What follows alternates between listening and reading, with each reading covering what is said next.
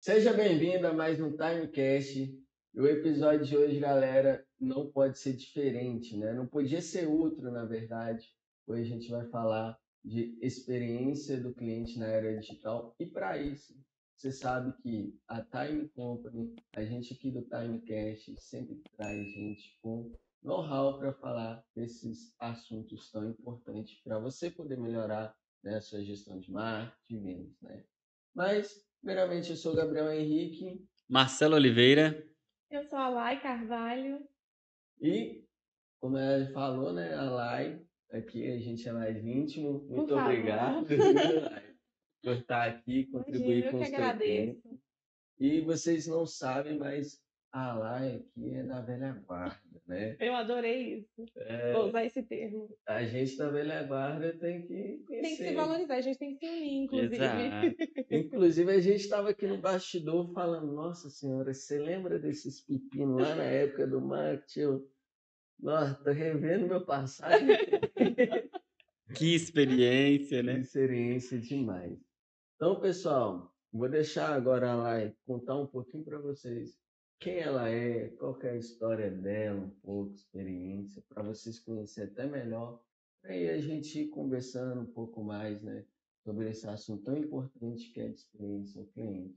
Então, Lai, a toda sua. Muito obrigada. Oi, gente, prazer. Como eu disse, eu sou a Lai. Meu nome é Laiene, mas, por favor, me chamem sempre de Lai.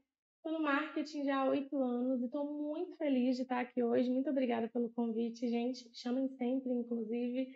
Falar de marketing é uma paixão para mim e falar de marketing com quem entende que é importante ouvir, aprender e entender mais sobre o setor é fundamental. Então, eu vou resumir a minha história com marketing, porque ela é longa. É, como o Gabriel colocou, nós tivemos a oportunidade de iniciar a nossa. Vou colocar carreira, porque tanto o Gabriel quanto eu, a gente já tem bons anos aí no marketing. Eu me apaixonei por comunicação quando eu trabalhei na Burger King, lá atrás, nos meus 16 anos. Dentro da, do fast food, eu descobri que não existe só atendimento ao cliente, que não existe só a correria de trabalhar em shopping, de trabalhar dentro de um restaurante, existe a parte estratégica e de comunicação mesmo, né, com o cliente o tempo todo. E eu, quando eu fui para o caixa, eu tive muito contato com a área que executava o marketing do restaurante. E aí eu falei, nossa, que negócio legal. E aí, quando eu completei 18 anos, eu falei, vou tentar fazer isso aqui dar certo.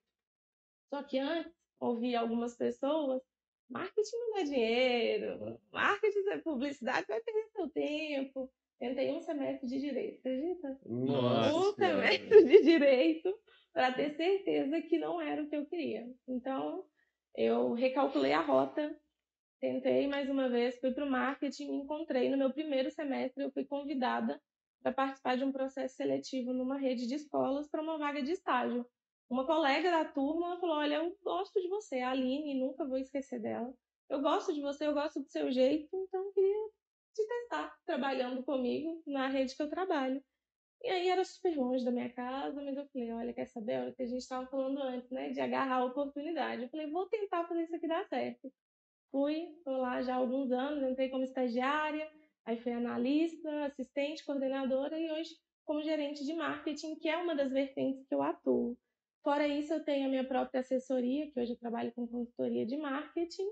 E além da graduação em marketing, eu tenho pós em comunicação e pós em marketing estratégico, que são as minhas paixões.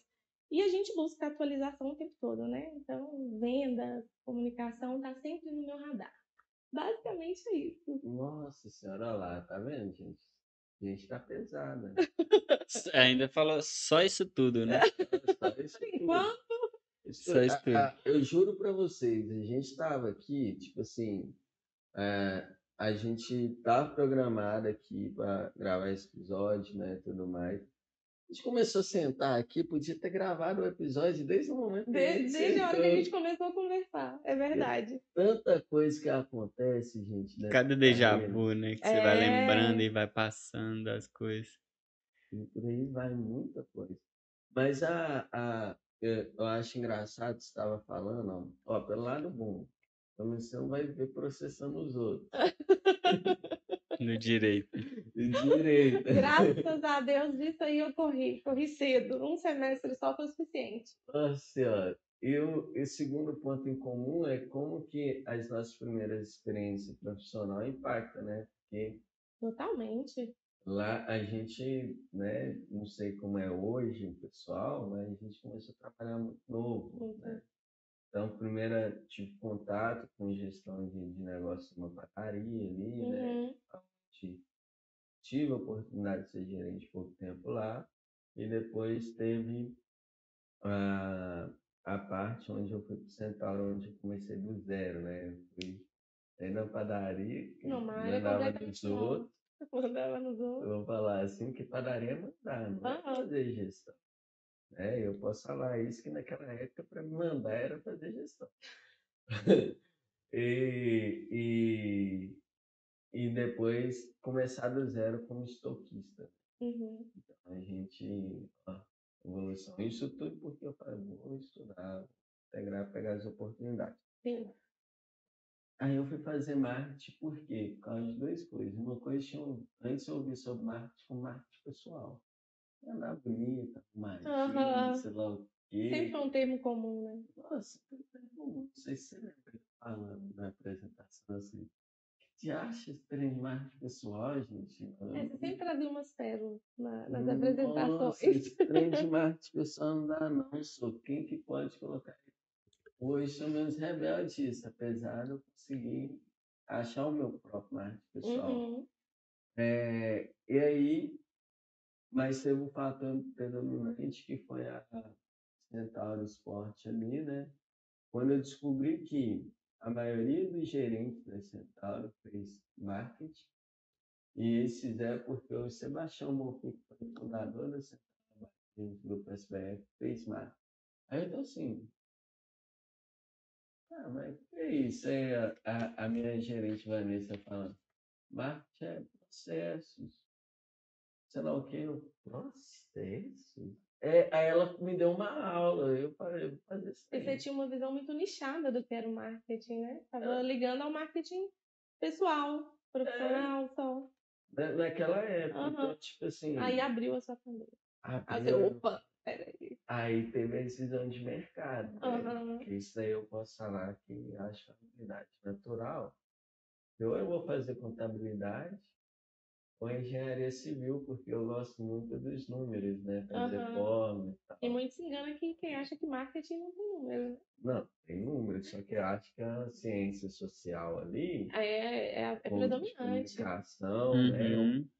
Os caras conseguiram juntar é, a, é, estudo humano de consumo, de tudo lá, de comportamento, né? Que é uma, uma vertente psicológica, vamos falar, Por números. Sim. É chama marketing. E é engraçado, like, você falou que desde ali do depois que você começou, né? Você vem, você amou o marketing, Sim, já vem amor à evoluindo, amor à primeira vista.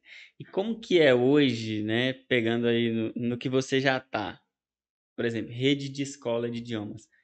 Quais as dores que mais você vê? Quais os desafios no marketing que você enfrenta? Como que você vê, assim, de uma forma geral hoje, ter passado por toda essa experiência lá do balcão até chegar onde você está hoje? Olha, assim, acho que o principal é a gente entender a importância do conhecimento técnico e a aplicabilidade dele, tendo as duas pontas bem diferentes uma da outra, porque eu saí da faculdade acreditando que estou pronta, vou Uhum. sair, vou aplicar minhas campanhas, Isso tá é- certo. Eu acho que é a dor de todo, todo mundo que termina a faculdade, assim, não, eu tô pronto.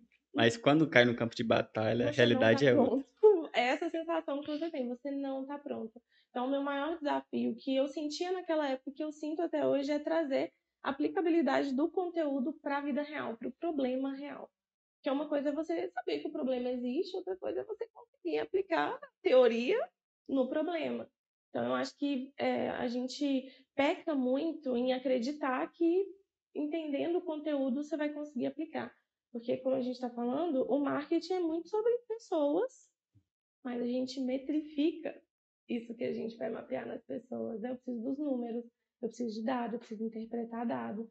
Então, eu sempre achei que o marketing era subestimado. Sempre achei. Pelas pessoas, Agora o mercado está melhor, está mais consciente, a gente tem muito que caminhar ainda, mas eu sempre achei que o marketing era subestimado. As pessoas não entendiam a importância, porque, primeiro, é muito conteúdo técnico, Uhum. e segundo, é, a gente tem muitas vertentes de atuação para um único profissional de marketing.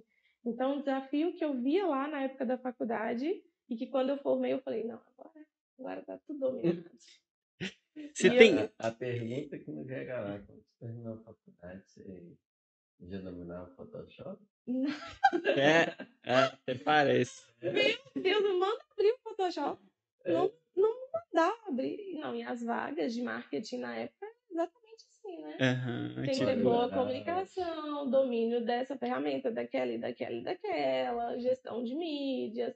Até assessoria de imprensa entrava no, nos tópicos. Não, e sem falar que, tipo assim, na faculdade, né, tem muita coisa teórica ali. Por Muito. exemplo, ah, tem um trabalho que você tem que fazer, aí faz um grupo ali, faz um plano de marketing, apresenta pro professor, tá tudo lindo, você tá pronto.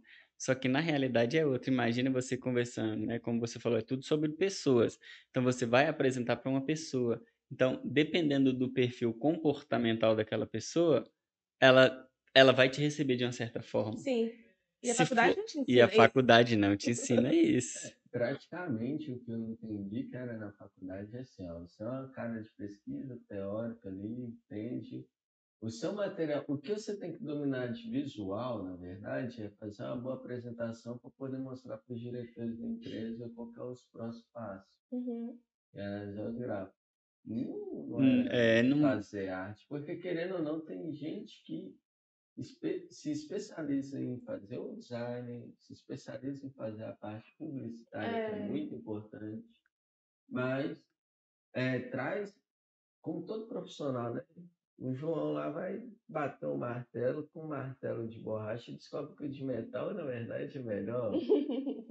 exatamente. Então, assim, na prática, no dia a dia, você vai descobrindo no- novas coisas, né? É, uma coisa que eu sempre falo é que a gente se descobre no movimento e a gente evolui no Uhum. movimento. Então, quando eu assumi, por exemplo, a, a vaga de estagiária, eu estava descobrindo um mundo novo. Eu falei, meu Deus, não vi nada disso na faculdade ainda. Estava no meu primeiro semestre.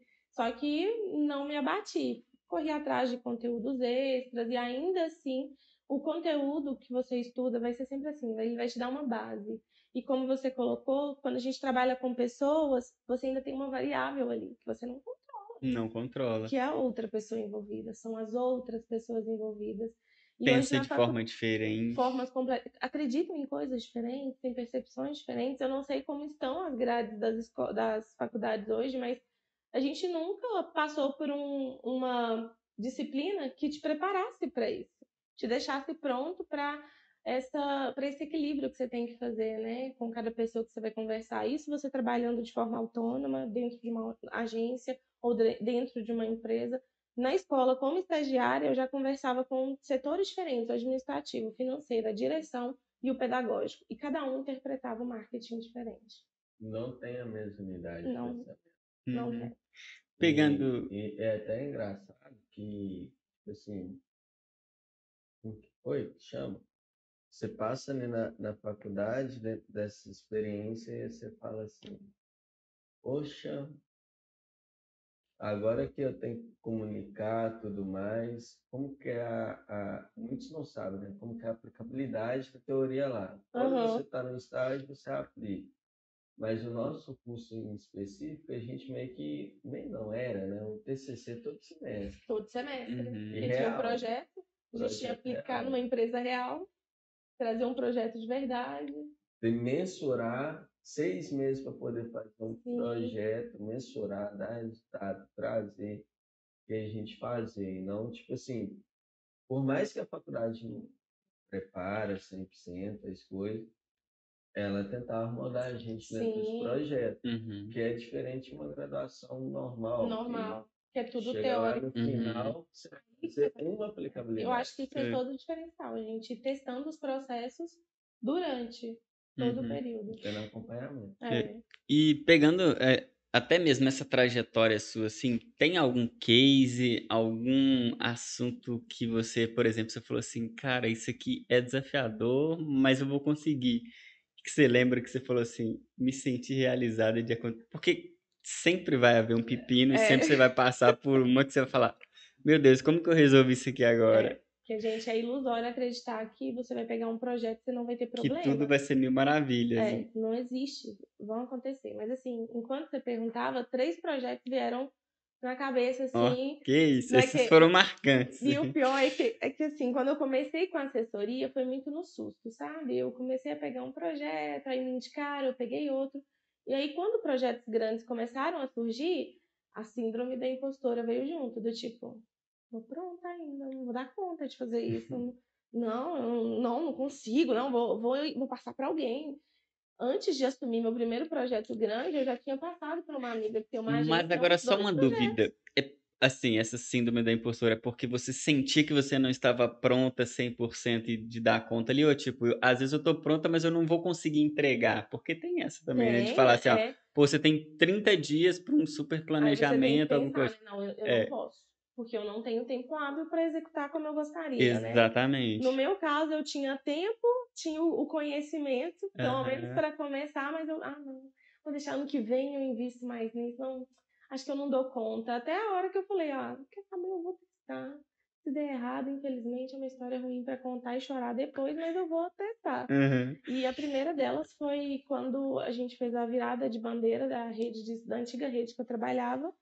E por uma questão mesmo de cultura, de não bater mais com a que o diretor acredita para uma rede de escolas, ele falou: vamos procurar outra bandeira que consiga transmitir o que a gente acredita é, ser necessário para o setor de educação, porque é muito complicado a gente falar de educação privada e não falar do financeiro. Então, é, na antiga rede, estavam colocando o financeiro à frente do pedagógico. E isso numa, numa escola, numa instituição de ensino, por mais difícil que seja, não pode acontecer. Elas têm que estar em equilíbrio. O pedagógico, ela é o coração de qualquer instituição. Então, quando ele decidiu fazer a transição, eu falei, beleza, e como que a gente vai conduzir ele? Ah, não sei, monta um plano aí e a gente segue.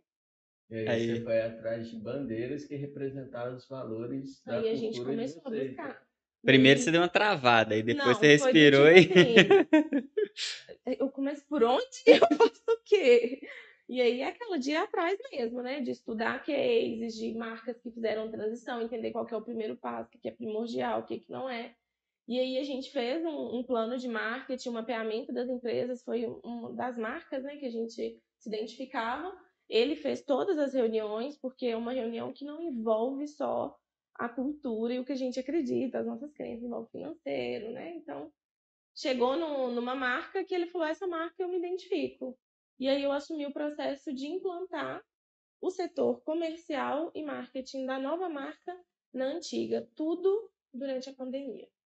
E Foi no ano da você pandemia. pode falar qual que é a marca? A, a marca atual é, É? o CNA, que é uma marca muito forte em São Paulo, Legal. pouco forte em Belo Horizonte, mas que está estruturando para expandir em BH e que tem um princípio muito forte na, no método de ensino exclusivo. Eles têm um método de ensino mesmo que é patenteado, tem material didático que tem parceria oficial com a Disney, porque o ensino para crianças, que é o nosso público-alvo, Uhum. ele é muito no encantamento, né? E quer referência maior de encantamento infantil do que a Disney. Então, isso brilhou muito os nossos olhos, porque para a gente já era um, um diferencial ter algo com alguém, com uma marca que representasse tanto o público infantil. Então, quando a gente fez a, a virada em si, a gente precisou ir no um a um, em cada pai, para explicar a mudança. Que, ó, estamos mudando por esse, por Então, esse então motivo. foi por isso que vocês conseguiram manter a retenção boa. Mantemos uma excelente retenção, porque a gente fez um trabalho um a um, olho no olho.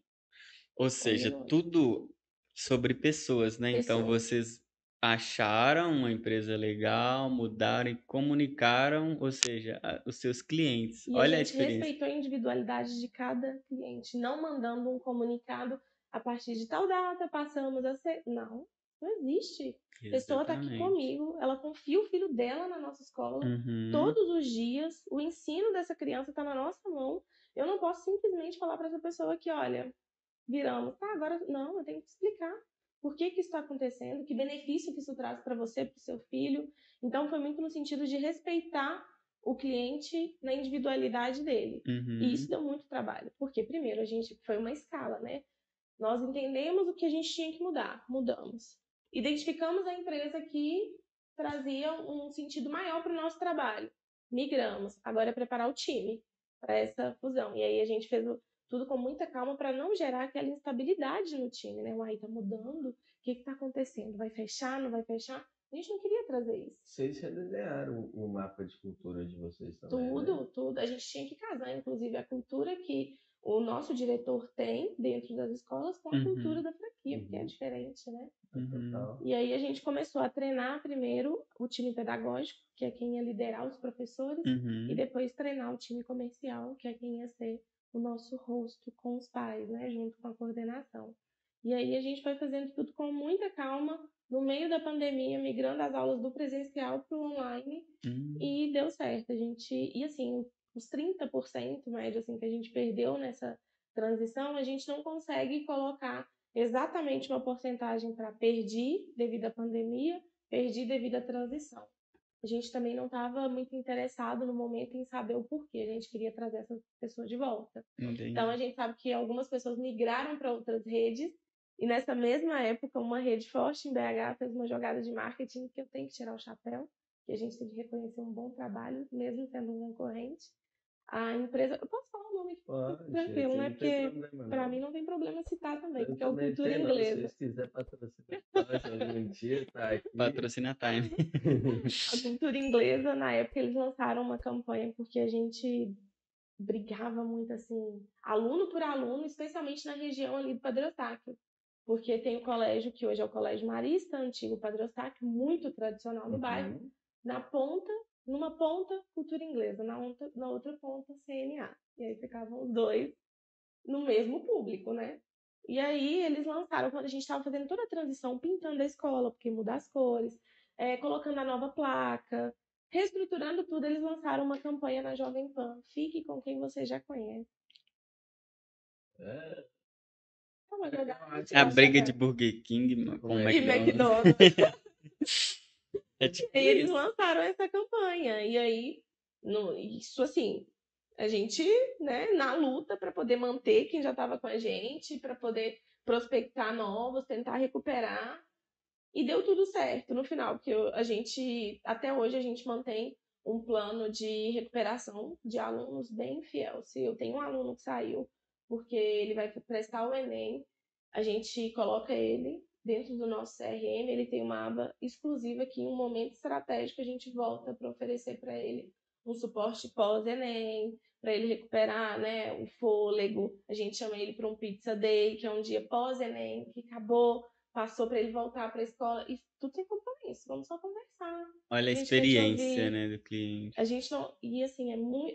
quando a gente fala de recuperação de cliente, muita gente acha que é ligar para o cliente e falar: Ô, Fulano, tanto tempo que você não compra aqui, tanto tempo que eu não te vejo por aqui. Nada disso. Recupera o cliente é na experiência. Na experiência. E foi isso que a gente fez com os ex-alunos. A gente tem, inclusive, planos especiais para ex-alunos. E a, a- a- essa época do ano é muito importante porque a gente faz uma prospecção, não parece prospecção, é a nossa festa de Halloween.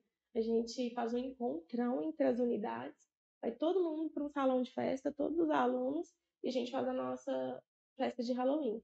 Inclusive, os ex-alunos são convidados. Eles recebem uma mensagem, um convite, falando que uma vez CNA, sempre CNA, que eles continuam convidados para a nossa festa. E os pais não participam da festa, só os alunos, mas os pais podem ir, porque tem um hallzinho que eles podem esperar, receber docinhos da festa, um cartãozinho da escola, para lembrar, né? E olha que interessante que ela tá falando dos alunos aqui, mas só que nem sempre são os alunos que são tomadores de decisões, mas eles são os influenciadores, Influenciadores. influenciadores. Eu falo isso o tempo todo com o time comercial. Então, ou seja, mãe, não quero sair desse colégio. Então, você acha que a mãe vai à contra vontade do Gente, filho? eu conto para vocês vai. inúmeros casos.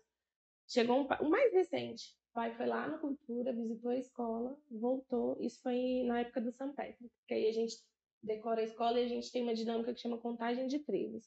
A gente coloca muito trevo na escola e o aluno que acertar a quantidade recebe um baú de chocolate. E os meninos, até adulto, entram nisso, viu? O povo adora. Que a gente tampa a escola de trevo. E aí ele chegou no Cultura, foi atendido, uma escola normal, tudo normal, um dia normal. Ele chega na escola, um menino de 9 anos, os coleguinhas dele estudando lá, contando trevo para tudo quanto é lado na escola. E contando em inglês, porque tem que ser em inglês. One, two, three, four. E o pai viu, já achou o máximo, o menino começou a contar trevo. Onde que esse menino foi estudar? Lá, lá, lógico, a experiência mágica. A experiência, tipo assim, igual você falou, as crianças, né, que influenciam, tomam a decisão nesses casos. É Uhum. Aprendizado. No meu caso, quando eu fui estudar também inglês, quando eu era mais novo e tal, ah, eu cheguei com com minha mãe assim, ó, fui lá no CE, C- CAA, sei lá, CE, tal, do lado da escola, é, tá todo aqui o plano curricular e tá todo aqui o, o valor de investimento, Aham. eu vou pagar tanto, você paga tanto. Já estava decidido. Eu tava, porque eu, o meu critério não foi tipo assim, não foi nem escola na época. Foi tipo, eu sou de menor, ainda não tenho carro, não tenho Uhum. moto, tá indo pra lá e pra cá. Localização é importante. Tem que ser rota, sair do trabalho, sei lá o quê, tá A gente faz o nosso mapeamento de abertura de escola assim. na localização, né? É. Olha só como pode distribuição. Ele tá As nossas maiores escolas são perto de colégio. Uhum. E a gente busca a criança lá dentro. Eu acredito Que tá legal. falando. Gestor de marketing tem que dominar bem a distribuição. Tudo. Tudo. Você tem que olhar todas as áreas. Distribuição. Porque ele adianta eu promover uma experiência dessa e ele chegar lá para ser atendido e o atendimento ser fraco? Ele, o aluno ser nivelado pelo coordenador e o coordenador não aplicar as regras básicas de encantamento para a criança e depois para o pai? Não adianta. Poderia colocar trevo até o teto. Não ia, não ia virar.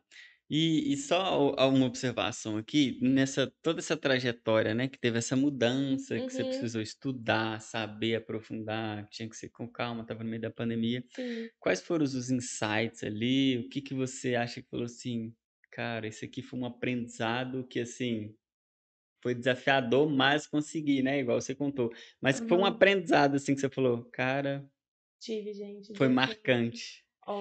Assim, na, na posição que eu estava, eu entendi que só vira demanda urgente o que você fica adiando demais. Só vira um problema se é uma demanda que está ali apitando no amarelo, você vai deixar ela chegar no vermelho. Porque o que, que a gente estava fazendo? Ah, não, isso aqui dá para segurar mais um pouquinho, vamos segurar.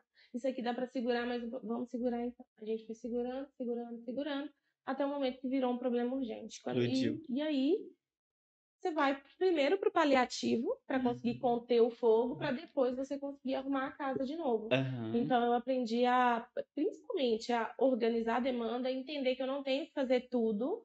Se tem outras pessoas no setor elas estão capacitadas para fazer isso, eu não sou o centro do universo, eu não sou a única que vai fazer, porque eu tinha muito disso, de não, é um processo muito delicado, eu não estou pronta para ensinar ninguém, então eu mesma, centralizadora, eu, eu Uhum. mesma vou executar. Eu dava conta? E aí entra naquela síndrome de tipo, tá tudo comigo? Será que eu consigo? Será que eu não consegui É, dar aquele AP? exatamente. E aí depois você fica insegura, é claro, você tá tentando fazer coisas maiores do que o seu braço alcança. Olha esse pérola vindo. Eu tenho, eu tenho, hoje eu tenho uma visão desse em duas etapas. Uhum, No início de, de qualquer carreira, quando você está virando um técnico naquilo, um especialista, você ser centralizador e começar a fazer. Aí Uhum. depois que você começa a virar, mudar uma, um nível, tipo assim, agora que eu já sei fazer, porque igual amanhã falava, aprende a colocar esse copo aqui para precisar você falar como que coloca. sim. Então você é centralizador. Aí no meio disso você começa a confiar e acreditar nos seus próprios resultados, porque você tem domínio sobre É. aquilo. É. Aí quando você vai partir para a mentalidade, que é uma virada que a gente tem de gestão, de que agora eu posso amplificar minhas habilidades com os outros, a gente tá nessa margem, nesse momento ali de centralizar os treinos. Tipo, Sim. Vou passar. Tá, tá, É, porque um, gestor não precisa ser necessariamente centralizador também, né? Quando a gente vai para a área de gestão, porque hoje dentro da escola eu tenho uma equipe que é a equipe comercial que também está comigo, eu entendo que não dá para centralizar. Então, eu, eu quero capacitar, mas eu não quero perder o controle. Então, assim, eu não estou centralizando, mas eu também não estou deixando só. E É. um, um outro insight que eu tive nessa época foi a importância de aprender e aplicar. Aprende e aplica. Aprende e testa. Aprende e acompanha resultado. Para você entender o que está dando certo, o que está dando errado. Para recalcular a rota, para fazer ajustes. Até mesmo Então- para não ficar no achismo, né? Se eu fizer isso, será que vai dar bom? Será que. É, não, ah, eu não tenho métrica para comparar, então eu vou aplicar e vou medir. É isso que eu Uhum. vou fazer. Então, eu fui atrás de aprender, eu tinha que aprender, estava na minha mão, não tinha opção. Então eu aprendi, aplicava. Isso foi assim, decisivo para que tudo desse certo como deu. É Legal. claro que tiveram muitos erros, né? Depois a gente sentou e falou, nossa, o que a gente fez aqui, hein? Mas a gente estava no jogo, esse era o negócio. Estava no Uhum. jogo. Não se entregar para o desafio que era uma pandemia e uma, uma virada de bandeira.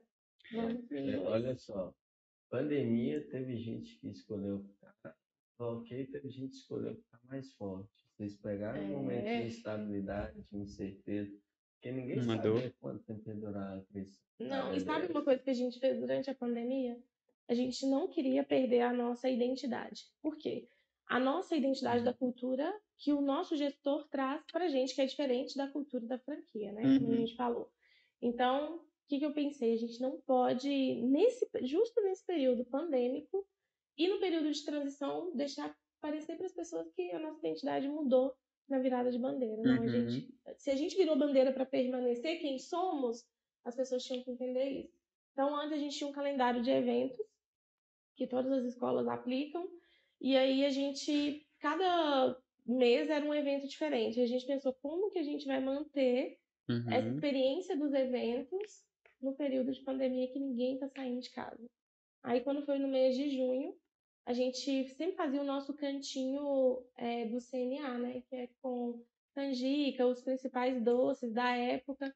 A gente montou, deu uma trabalheira, gente, eu canso só de lembrar. Mas a gente montou quase mil kits para poder mandar de casa em casa, kit junino, para adoçar o período, né? Aquele, aquela fase junina que não tinha festa, não tinha nada para as famílias. Aí a gente montou um pacotinho com o número de doces de acordo com o número da família, porque a gente tem nos nossos registros se o aluno tem irmão, se ele mora com os pais, se ele mora com os avós, se ele mora só com a mãe. E aí a gente entregou de casa em casa um kitzinho CNA junino, que eram os doces Legal. que eles encontrariam na escola, a gente mandou entregar na casa deles. A gente fez pit stop de retirada nas escolas. E olha que Ah. legal, que eu aposto que quando receberam, postaram, marcaram a Não, escola, Foi uma sensacional. experiência gente, incrível. As mensagens que a gente recebia das pessoas agradecendo, porque a gente, durante a pandemia, a gente também estava muito sensível, né? Por vários motivos, diversos fatores, existia uma sensibilidade muito grande nas pessoas. Então, elas sentiram que aquilo. E não tinha cunho comercial direto, porque tudo no marketing tem cunho comercial, tudo. Mas direto, que o cliente precisa bater o olho e falar: ah, você está fazendo isso para me vender. Não é. Ó, Não. Olha que engraçado. A, a campanha do seu concorrente fica quem você conhece, acabou te ajudando. É. É, ué. Verdade. Especializou. É, não, me deixou com sangue no olho. Nova cara, mas as mesmas pessoas. é, a, a gente adotou uma postura de mudamos para permanecer quem somos. E Uhum. é essa postura que a gente adotou na época. E os pais, os principais, assim, apoiadores foram os alunos, porque eles não querem saber que logo estampa o material. E quer saber se o professor que ele ama, que ele gosta, se o atendente que recebe ele feliz todos os dias na escola, onde que ele vai estar? Não me Uhum. interessa a bandeira que está na camisa dele. Essa é a verdade. O poder da cultura forte, interna de uma empresa, mesmo sendo franquia, é exatamente isso. O que você cria com quem está ali com você no dia a dia. Vendo, mesmo sendo. É, a gente atende algumas franquias, né? Mas também na área de estética, alimentar Aham. e tal. Já atendemos um concorrente seu também, que É. é a Garrett. Ah, sim. E, e assim, pelo que a gente percebe, todo negócio tem a sua personalização, toda unidade tem ter. a sua. ah, uma coisa que é somente deles, único, né? Sim. Porque por mais que é um processos, marca, tudo mais, você pode ir no atendimento aqui, como lá, vai ser diferente, é. que a cultura é, cultural geralmente da região muda. Tem. Uhum. Gente, eu, a gente atua em cinco bairros diferentes. Para cada bairro tem uma estratégia. É. Eu não faço a mesma estratégia. Raras são as vezes que eu executo a mesma estratégia em lugar, em bairros diferentes. Bairros. Eu tenho um bairro que é predominantemente mais idoso, um bairro que é predominantemente mais jovem, Uhum. que tem a PUC, por exemplo, no coração eucarístico, que então, assim, eu tenho muito universitário. Eu vou fazer a mesma ação que eu faço para um.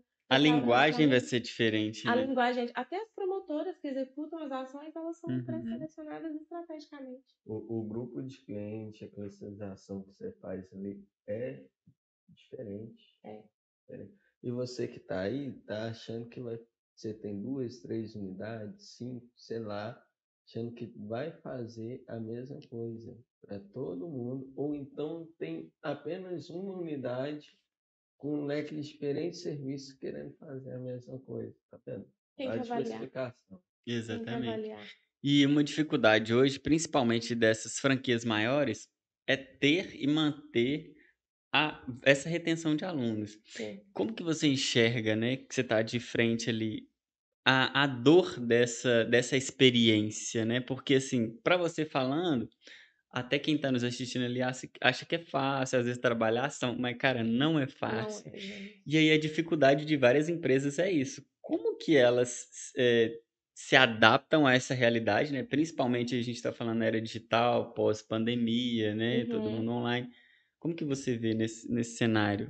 Olha, é, é uma dificuldade muito grande, especialmente porque agora a gente vive um momento em que o digital trouxe a possibilidade de estudar de outras maneiras, o que é muito justo. A democratização da educação como um todo na internet é sensacional. Eu acho que tem que existir, é inclusive uma concorrência saudável. Uhum, Só que a gente tem um, a gente vê uma crescente das, principalmente dos professores que se posicionam no digital. Eles são muito atrativos porque eles são engraçados, eles ensinam com música, com game, é tudo que uma criança quer. Tá em casa aprendendo com música, tá em casa aprendendo com game. Então, o, o fator primordial para a gente tratar essa dor, quando a gente está falando de educação, não só de educação, a gente consegue aplicar isso em outras áreas conhecer o seu, o seu, a sua persona, o seu público-alvo é fundamental, mas manter a atualização desse público é o que vai, assim, salvar a sua taxa de retenção. A ge- a gente tem uma taxa mínima, a da franquia é 75% e a nossa interna é 85%. Nós estamos em setembro, em agosto a gente bateu a nossa retenção a cinco unidades para esse para essa virada de semestre, né? Porque a gente faz a gente não faz anual, a gente faz semestre. Então cada semestre uhum, uma nova Uhum. meta. A gente conseguiu reter superior a 85% em todas as unidades. E as que a gente não conseguiu passar de 90, a gente começou a, ué, por quê? Por que que a gente, o que que aconteceu? Deixa eu Ao entender. Deixa invés eu de entender. ficar satisfeito com o resultado, foi buscar o por quê? 100%. Porque eu uso a Uhum. métrica anterior. Se antes eu estava acima de 92 em todas, o que que aconteceu? Eu estou retendo só 87. Alguma coisa aconteceu. E aí é aquilo, eu não vou eh, deixar para pensar nisso quando eu não bater 70. Eu vou pensar nisso agora. E aí a gente começou a olhar para o mercado. E aí eu descobri. Porque quando você olha para o seu consumidor, você descobre e aí você consegue pensar em estratégia. A gente descobriu que tem escolas investindo no bilíngue. Elas já oferecem o programa de segunda língua dentro do colégio. Então o pai pode manter o filho aprendendo inglês dentro do colégio. A concorrente, é o concorrente agora, que aí vocês eram de, indireto, né? Agora é meu concorrente direto. Escola regular é meu concorrente direto. E eu não saberia disso se eu não tivesse olhado para minha dor e dado atenção para ela. Eu não, não- Uhum. eu reti, mas eu poderia ter, ter sido melhor. E aí entender isso e continuar estudando esse público. Ah, eu já entendo do público infantil, eu tô vendendo para ele todos os anos, mas eu entendo como que ele foi afetado pelos últimos Uhum. acontecimentos, pela mudança pós-pandemia. Eu preciso continuar estudando o meu consumidor sempre. E como que a gente estuda consumidor? Indo, fazendo pesquisa? Não, é um saco ficar fazendo pesquisa o tempo todo. Relacionamento. Se relaciona com o seu cliente. Uhum. Todos os nossos clientes têm abertura para falar pra gente, olha, eu não vou ficar porque esse valor não me atende mais. Eu não vou ficar porque a partir de agora o colégio tal tá dando aula de inglês. E aí, claro que a gente vai adotando, assim eu consigo adotar estratégias, né? A gente Uhum. preparou a nossa coordenação antes do final do semestre. Agora, nesse semestre, para dar uma palestra para os pais, né? Por que, que é importante ter uma escola de inglês, mesmo que o, o colégio do seu filho seja bilíngue. Eu te mostro por que, que um não substitui o outro. E aí eu já estou tratando.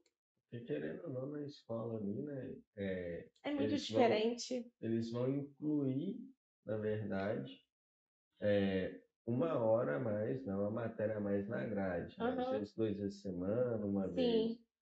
Tal. Já na, na, na, escola, quando você vai. A experiência é imersiva. Comecei, começar, você entrou lá, você vai falar com a recepção inglês. Português, não. Ah, não, desde a primeira aula. Uhum. E fora isso que a gente tem os professores preparados para mapear quais são as dificuldades do aluno, porque no processo de aprendizado a gente trabalha as quatro habilidades, né? Mas se a gente fosse olhar para outra área do mercado que não fosse só de idiomas, a taxa de retenção, por exemplo, de. Vou dar um exemplo de uma loja física que eu atendi, eles estão fazendo uma fusão agora com outra marca, mas a gente atendeu porque eles estavam notando que as clientes não voltavam. Não voltavam. E assim, uma loja antiga, tinha ali clientes que todos os meses estavam lá para campanha de inverno, campanha de outono, e as campanhas começaram a agarrar. E é aquilo, né? Não espera o sinal vermelho acender para tratar o problema. Eu, me contrataram para entender o que, que aconteceu. E aí eu entrei para poder olhar, não tem registro da última compra da cliente. Então, quando você sabe que essa cliente sumiu? Ah, é que eu lembro a última. Você? Você lembra? Você não tem isso registrado? Então, registrar isso é importante. Então, quer dizer que sua memória é um computador, que você está lembrando de todos os eu clientes. Eu vou contar com a sua memória para eu saber quando cada cliente deixou de comprar. É, então, e fora isso, você só lembra do seu cliente quando afetou seu faturamento? Ah, não, não, meu faturamento caiu, mas claro, fulana parou de vir aqui, ciclano. Não é assim. Se você mantém um relacionamento com seu cliente, você vai estar em contato constante com ele. Se uhum. ele sumir, antes dele migrar para o seu concorrente, você vai identificar, tem Com alguma certeza. coisa acontecendo. Ou até mesmo colocar uma notificação, né, de compra. Fazer esse exercício de lembrar essas coisas, o, o empresário, vamos falar assim, até que seja menor, é desafiador. É desafiador. É tanta coisa. Especialmente nos pequenos e médios negócios, eu sei que os empreendedores, eles, eles fazem tudo, né?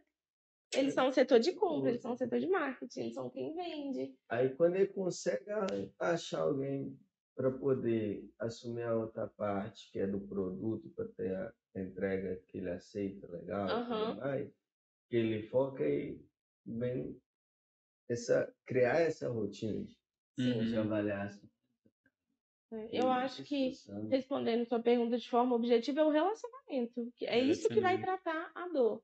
Porque se eu não me relaciono com o cliente, uhum. como que eu vou ter abertura depois para ir atrás dele? Eu não sei nem quando esteve aqui. E entra principalmente no que você falou aí de, da palestra, ou seja, como que eu educo os pais de que isso pode ser uma pré-objeção de isso. sair do colégio. Então, se eu já estou educando, é uma objeção que eu já vou quebrar logo de cara. O, o impacto disso é sensacional. Eu falo isso com atendimento. Falo, olha, fica próximo porque se a gente consegue mapear, e isso é uma característica do cliente 5.0, ele quer que você identifique qual é o problema dele. Ele não quer ter que te dizer. O que é o cliente 5.0? Ó, esse, essa teoria do cliente 5.0, ela nasceu junto com um estudo que eu fiz junto com uma clínica, que hoje sou responsável pelo setor de marketing, a gente fez um mapeamento do paciente 5.0.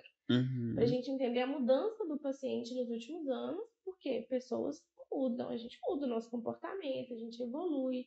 Então, eu preciso mapear como que é meu comportamento de consumo diante dessas mudanças. E quando eu estava fazendo esse mapeamento para a clínica, eu estava pensando no paciente. Porque em clínica a gente tem cliente, claro, mas a gente trata como um paciente. Uhum. Então a gente começou a mapear e eu olhei para o mapeamento e falei, nossa, mas se eu for mapear desse outro cliente, é praticamente as mesmas características. Porque as pessoas, elas adotam comportamentos semelhantes não iguais, porque tem toda a questão da personalidade, mas semelhantes. E aí a gente chegou à conclusão para essa clínica que o paciente 5.0, primeiro ele quer ser ouvido, ele quer se identificar com a pessoa que está ali, no caso atendendo, prestando a consulta, um médico ou especialista, ele quer ter o problema dele previamente identificado e ele não quer ter que repetir as mesmas coisas várias vezes, ele não quer ter problema com cancelamentos, por exemplo, com trocas, se a gente for falar de lojas. E por que, que eu estou dando esse exemplo? Da, ah, ele não quer ficar repetindo as coisas. Tem coisa pior do que você ligar num saque e você é atendido, aí você explica o problema. Ah, tá, vou te transferir para o setor tal. Vou te transferir para o setor tal. Quando a gente está falando de experiência do cliente, detalhe conta para a experiência positiva e para a experiência negativa. Então, o cliente 5.0 pode olhar para qualquer mercado. Ele é imediatista, não interessa os seus processos internos. Por que, que a Magazine Luiza está investindo tanto na entrega rápida? Por que, que o Mercado Livre está aí nessa expansão de centro de distribuição? Porque as pessoas estão imediatistas. Uhum. Quero hoje. Exatamente. Ninguém mais hoje quer esperar. Uma semana, três 15 meses, dias para receber. Cliente imediatista. E quando eu estou falando de imediatismo, eu estou falando do sentimento. Então, eu não quero ter que. Ai, nossa, eu tô na- trazendo os pais. Então, na hora da rematrícula, ele vai, me, ele vai me contar que vai cancelar. Eu vou ter tempo de reverter? Não. Já era hora para ele estar matriculando. Então, eu, tenho que antecipar o problema dele. Eu tenho que resolver o problema dele antes que ele saiba que ele tem um problema. E olha que engraçada a experiência do cliente que ela tá falando, porque assim, hoje, né, a gente já tem o áudio 2.0 do WhatsApp. Sim. Então, é tio, para Zu- acelerar. tio Zuckerberg lá já veio com a dor que pode mandar áudio, pode, mas cara, se isso fosse mais rápido, que todo mundo tá tão imediatista, eu consigo que as pessoas já supram essa dor rápida. Então, eu vou lá e Sim. coloco 2.0 e a pessoa já pum, consegue ouvir ali muito rápido. E que, inclusive, né, já está tendo relatos aí, cada dia que passa, de que já está. Tudo que vem de novo na tecnologia traz doença, né? Noção. Sim. Então já começou e eu acho que não é. É a doença não está ali também, né? É o quesito tipo. Eu tô ansioso, eu quero as coisas mais rápido, eu preciso poupar, 24 horas eu quero fazer ela virar 48. Então, não é que é novo, já tá. Já existe. existe. E ou até mesmo você cria essa doença, né? Tipo, na, é, Por exemplo, anti, antigamente você esperava aí 7, 10 dias. A compra era normal, era Normal. Mas com as ferramentas, né? Todas, é, merchandise, todas essa- essas plataformas já entregam em dois, três dias. Cara, às vezes se eu conseguir você em um dia, você vai falar assim, pô, já quero que essa compra chegue amanhã. Até o conselho de medicina, você tá toda gente. Vocês- Vocês viram aí o que aconteceu essa semana. gente. Liberaram, né? É porque, lógico, tem a. a o que É bem polêmico isso, inclusive, Aham. né? Eu atendo clínica, então é bem polêmico, inclusive entre os profissionais. Só que eu tenho, eu tenho. Vou defender o lado marqueteiro. claro. a, a minha vida, mas, por exemplo, é, tem que seguir umas regras, igual antes e depois, não tem modificação no Photoshop e tal. Acho certo. Consciência do cliente. consciência e mostrar para o cliente que aquilo ali não quer dizer que o, ele vai ter o mesmo Aham. resultado, porque o organismo é diferente. Tal. Coisas éticas ali, princípios morais, eu acredito. Só que, com o comportamento que você falou 5.0, as pessoas querem saber. Acelerado. A pessoa quer saber se, por exemplo, é, vou fazer uma cirurgia, tal, eu quero saber se é o tamanho do corte do cara para me saber às vezes a precisão dele de chegar lá em um Gente, para vocês terem negócio. ideia, os pacientes já chegam perguntando: o procedimento é ou não invasivo? E se é invasivo, quanto invasivo ele é?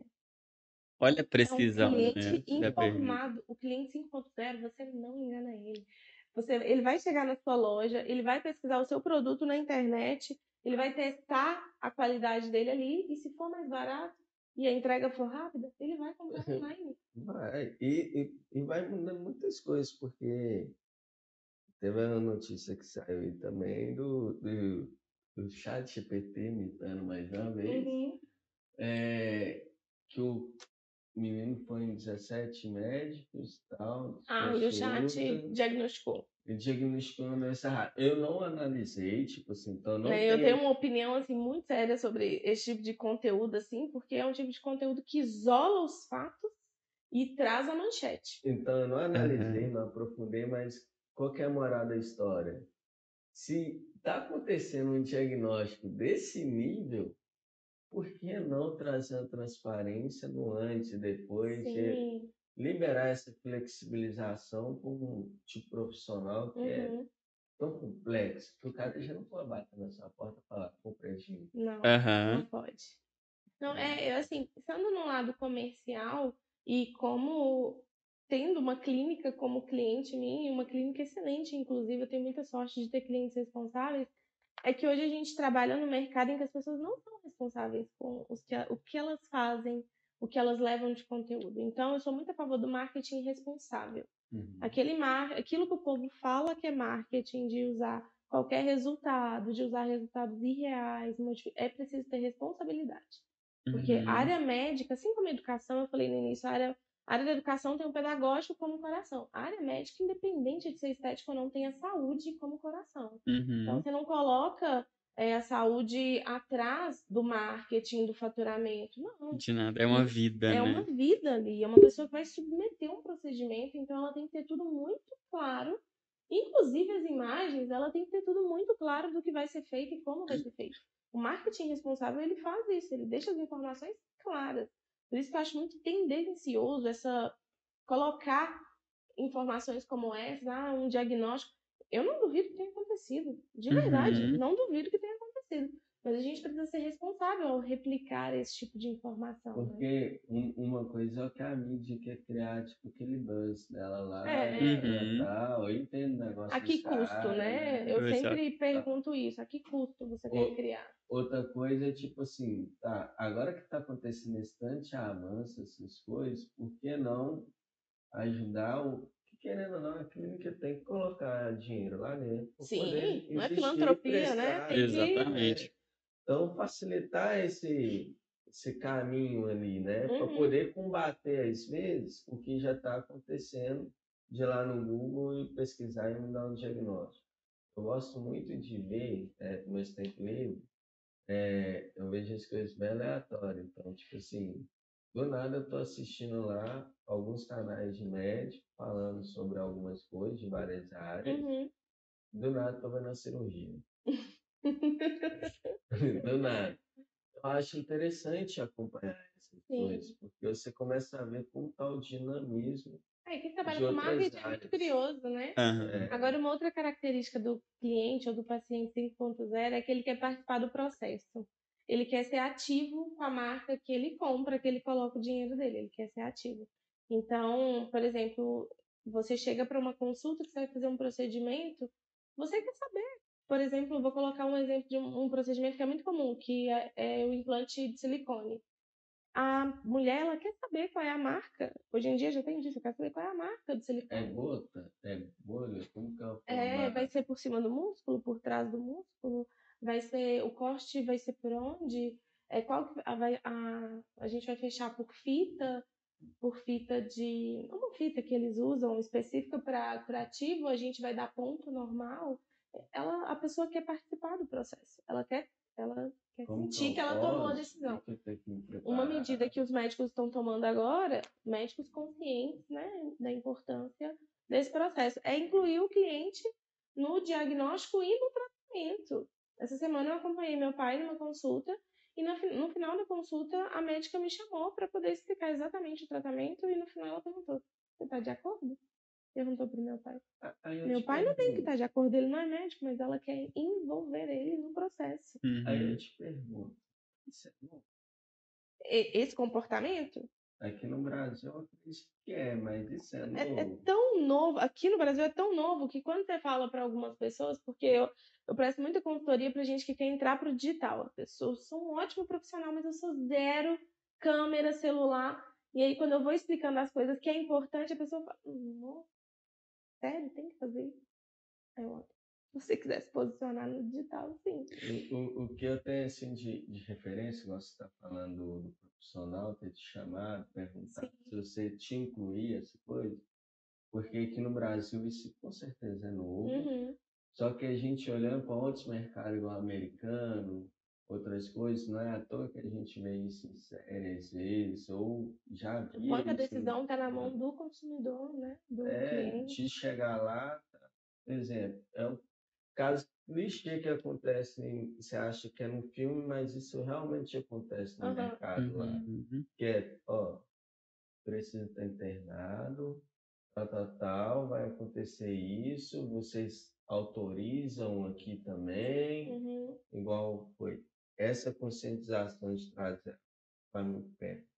Lá, provavelmente, ser porque a saúde não. É, porque a saúde química. A estrutura é diferente, É. né? É, É, é a mais estrutura é bem privada. diferente. Então tem esse negócio de tratar o, o paciente como cliente, né? Uhum. Sim, porque lá a saúde é É, comercial. Uhum. Aqui a gente ainda tem um estado público, né? De Uhum. saúde pública, mas lá é Mas, comercial. tipo assim, o que eu pego na minha cabeça é no Brasil é uma coisa nova ainda que está sendo discutida, né? E pelos profissionais de saúde Uhum. também, Uhum. que acredita, mas na minha cabeça é isso já existe, gente.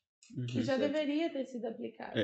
né? O que que, assim, o que que eu acho, tá? E um ponto que eu vejo, que inclusive no nosso último podcast, a gente estava falando aqui sobre consumidor que também já estão procurando algo para comprar e às vezes ele tem muito conhecimento e até mesmo conhecimento mais do que o vendedor. Aham. Então, como que a gente pega insight nisso? A transformação digital no Brasil, Isso é verdade. tá? Isso é- é ela verdade. evoluiu. Então, nos Estados Unidos, né, nesses outros países, elas já são evoluídas. Uhum. A transformação digital veio. E aí a gente pega, por exemplo, hoje todo mundo está com o celular na mão. Então, antes dessa pessoa chegar no consultório, chegar, ela já usou Google, já usou Eu já sei GPT. quem você é. Se você é um profissional, eu já sei quem você é. Exatamente, ela já buscou tudo, Tudo. e ela vai querer saber. Então, ou seja, exatamente. Então, a transformação digital é. ajudou o consumidor a ser mais 5.0 consciente. a ser mais consciente. E outra, E ah, viu nas redes sociais, será que vai ficar igual? Quer saber quem É. que é o profissional? Então, essa transformação acaba que ela vai te dar mais facilidade de ter as informações na ponta da mão ali, né? Aham. Para você olhar, saber identificar O qual médico que é, todo. qual que é o procedimento.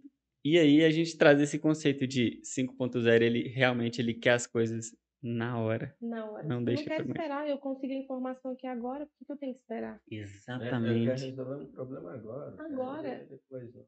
Agora, Aham. gente, o que tem de reclamação, eh, automatização de processos é muito comum. A gente sabe que nas grandes empresas isso faz parte do cotidiano, ele tem que au- automatizar para dar conta do volume. Só que a quantidade de gente que sente falta do contato humano para ser respondido na hora. Eu não quero ter que ficar clique um para falar no setor tal.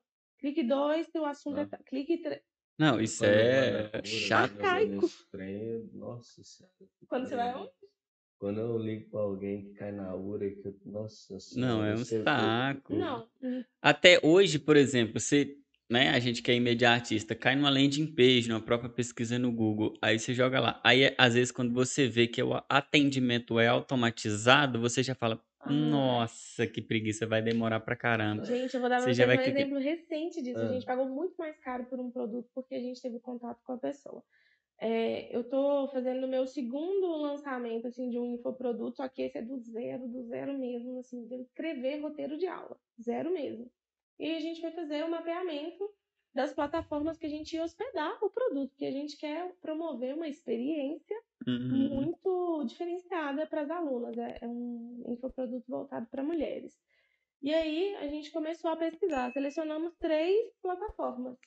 Na primeira, eu caí no site, comecei a navegar, veio aquele balãozinho para o cadastro, né? Deixa aqui seu nome, telefone. Deixei na mesma hora. Na mesma hora, a Tabata me mandou uma mensagem. Uma pessoa mesmo, uma fotinha dela lá. Oi, Lai, tudo bem? Eu vi que você está no nosso site. Se você precisar de alguma coisa, tirar alguma dúvida, eu estou disponível, inclusive, para uma chamada, para uma videochamada. Não, fizemos Nossa, uma videochamada. Adoro isso. Adoro Nossa. Os clientes aqui da Eu, tenho que, eu não tive nesse que ficar nível, fuçando a plataforma. Alguém me falou, eu posso te apresentar ela. Não, e a gente tem essa carência de informação, né? Porque a gente não quer perder tempo, Não quer. consumidor, lendo blog, lendo artigo, vendo vídeo. Cara, faz uma videochamada aqui. decisão, né? me Ela explica os "Se pontos que eu quiser, preciso." eu posso. Não é, vamos marcar uma. Não, não vamos nada. Eu tô aqui no site ainda olhando. Se você quiser, eu posso te apresentar para uma videochamada, mas fique à vontade para navegar no nosso site. Ó que, é, que é legal. A gente passa isso aqui diariamente na, no setor comercial também, né? Da, da própria Time, que é a gente testa várias formas de contato, né? De receber Aham. leads, porque geralmente os leads que chegam para a Time é ou é o próprio proprietário, né? Um dos Sim. sócios, ou é quando é um amigo de profissão, um Uhum. gestor, alguma coisa do tipo. Sim. O gestor, ele ali está a cargo de serviço e tudo mais, ele já vai chegar, vai ter às vezes a paciência de ouvir, de querer saber mais informação. O proprietário, não. Já chega querendo saber, tá, como funciona o é preço. São níveis de consciência diferentes. Né? Uhum. São diferentes. Então, tipo, é igual a gente brinca aqui, tá? Você quer saber o preço, mas eu não sei nem o que você precisa. É, como que eu vou te vender algo que eu não sei? E, e muitas das vezes a gente tem muito lead que, que cai mesmo, que é perdido, porque não, não tem follow-up, não, é. não tem. Então é muito assim, quando chega a gente já responde, tá, isso a gente já deixa automatizado para facilitar. Primeiramente, qual é o seu nome? Quando vai para o WhatsApp, qual é o seu nome, sua empresa, o que, que você está passando dificuldade, se está precisando da gente. Ponto. E isso é em tudo, viu, gente? As pessoas estão imediatistas em tudo. Não responde. E aí, quando você liga também, não responde. Não, não atende. Não atende. Então, então tipo... o perfil do consumidor, ele, ele tá mudando ainda. Vai ter gente que vai valorizar Vai ter gente que vai perguntar como que é. Uhum. E vai mais sobre o. A gente está vivendo a era de que é mais sobre o outro.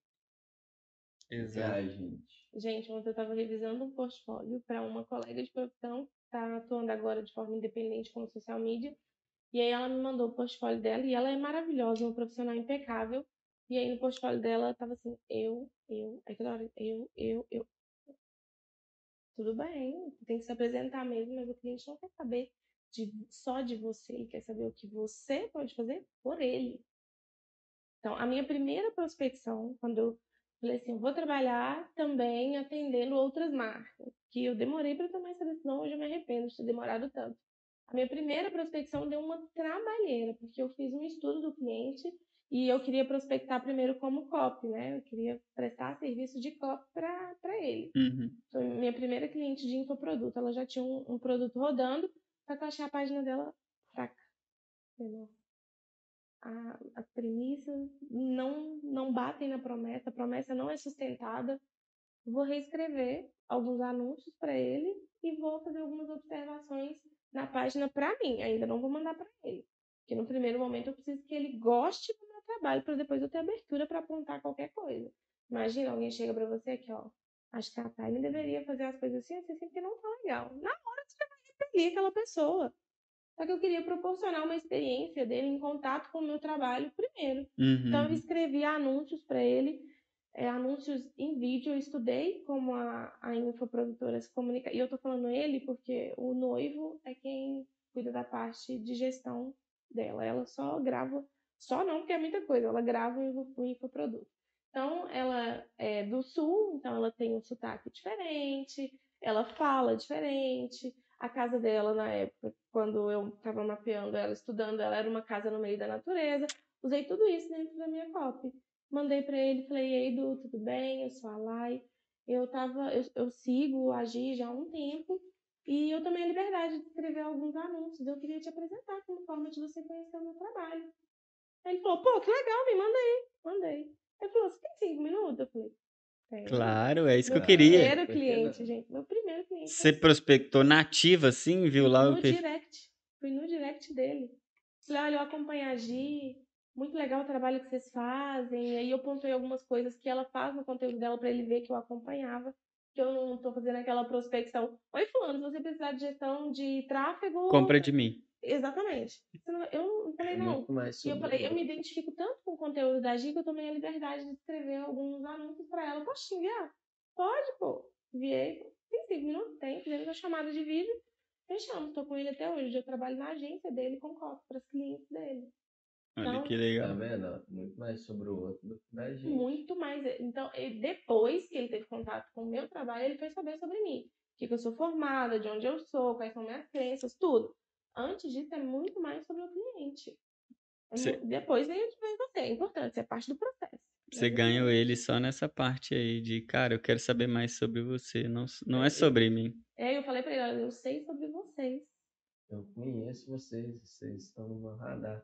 Inclusive, né, é, é até legal para puxar, porque é, você tem um projeto que você faz toda segunda-feira, né? É meu orgulho, meu xodó. É, é, pode ficar atento que um dia pode ser Toda você. segunda, viu, gente? 19 horas, análise de marketing no meu perfil. E pode ser você. E pode ser você, pode ser sua empresa. Hoje pode estar sendo a time, tá? Quem sabe, né? Você não pensou, momento- você não tinha pensado, você não tinha pensado nisso, né? Aquele momento dá uma que travadinha. e fala assim, será que ela vai fazer mesmo semana que vem?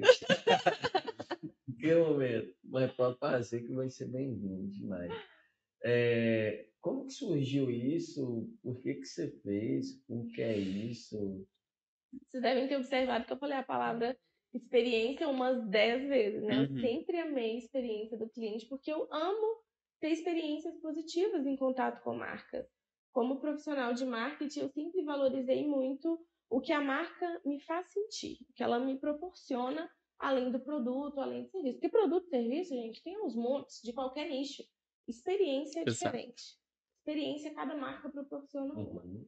E aí eu comecei a compartilhar mais sobre o meu trabalho no meu Instagram de forma despretensiosa, entre aspas, porque eu queria que as pessoas, sempre que falassem de marketing, o meu ciclo, eu queria que eles Uhum. associassem a mim. E acabou dando certo. Então eu, eu ia para os lugares e, de, assim, naturalmente eu pontuava algumas coisas, comentava, e aí o pessoal começou a brincar. Falou, Nossa, eu fui no restaurante, lembrei disso que você falou e comecei a avaliar também, comecei a olhar também. Eu falei, eu vou fazer disso um quadro fixo. E aí eu fiz uma enquete um dia no Instagram, trazendo as pessoas para participarem da decisão. O pessoal amou, falou, não, coloca duas vezes por semana. Eu falei, não, não, porque é legal gerar um suspense, dá um trabalho danado também, Nossa, ver. demais. E aí comecei a fazer isso para valorizar. E eu tenho assim, uma tem um propósito muito forte. O primeiro deles é tornar o, o cliente mais exigente. A gente tem que ser exigente com onde eu vou colocar o meu dinheiro, quem vai ter o meu tempo, que marca vai ter o meu tempo. Porque um bom profissional de marketing, ele não quer competir com, com o concorrente mais fraco. Eu quero, eu quero concorrer com os bons, eu quero, eu quero agradar o meu cliente mais exigente. Essa é a minha meta. Então, como cliente, para você ser mais exigente, para você prestar atenção nos pontos que talvez você ainda não prestou, às vezes você deixa de se envolver com uma marca e você ainda não sabe por que, que você deixou, mas de forma inconsciente você teve uma experiência ruim.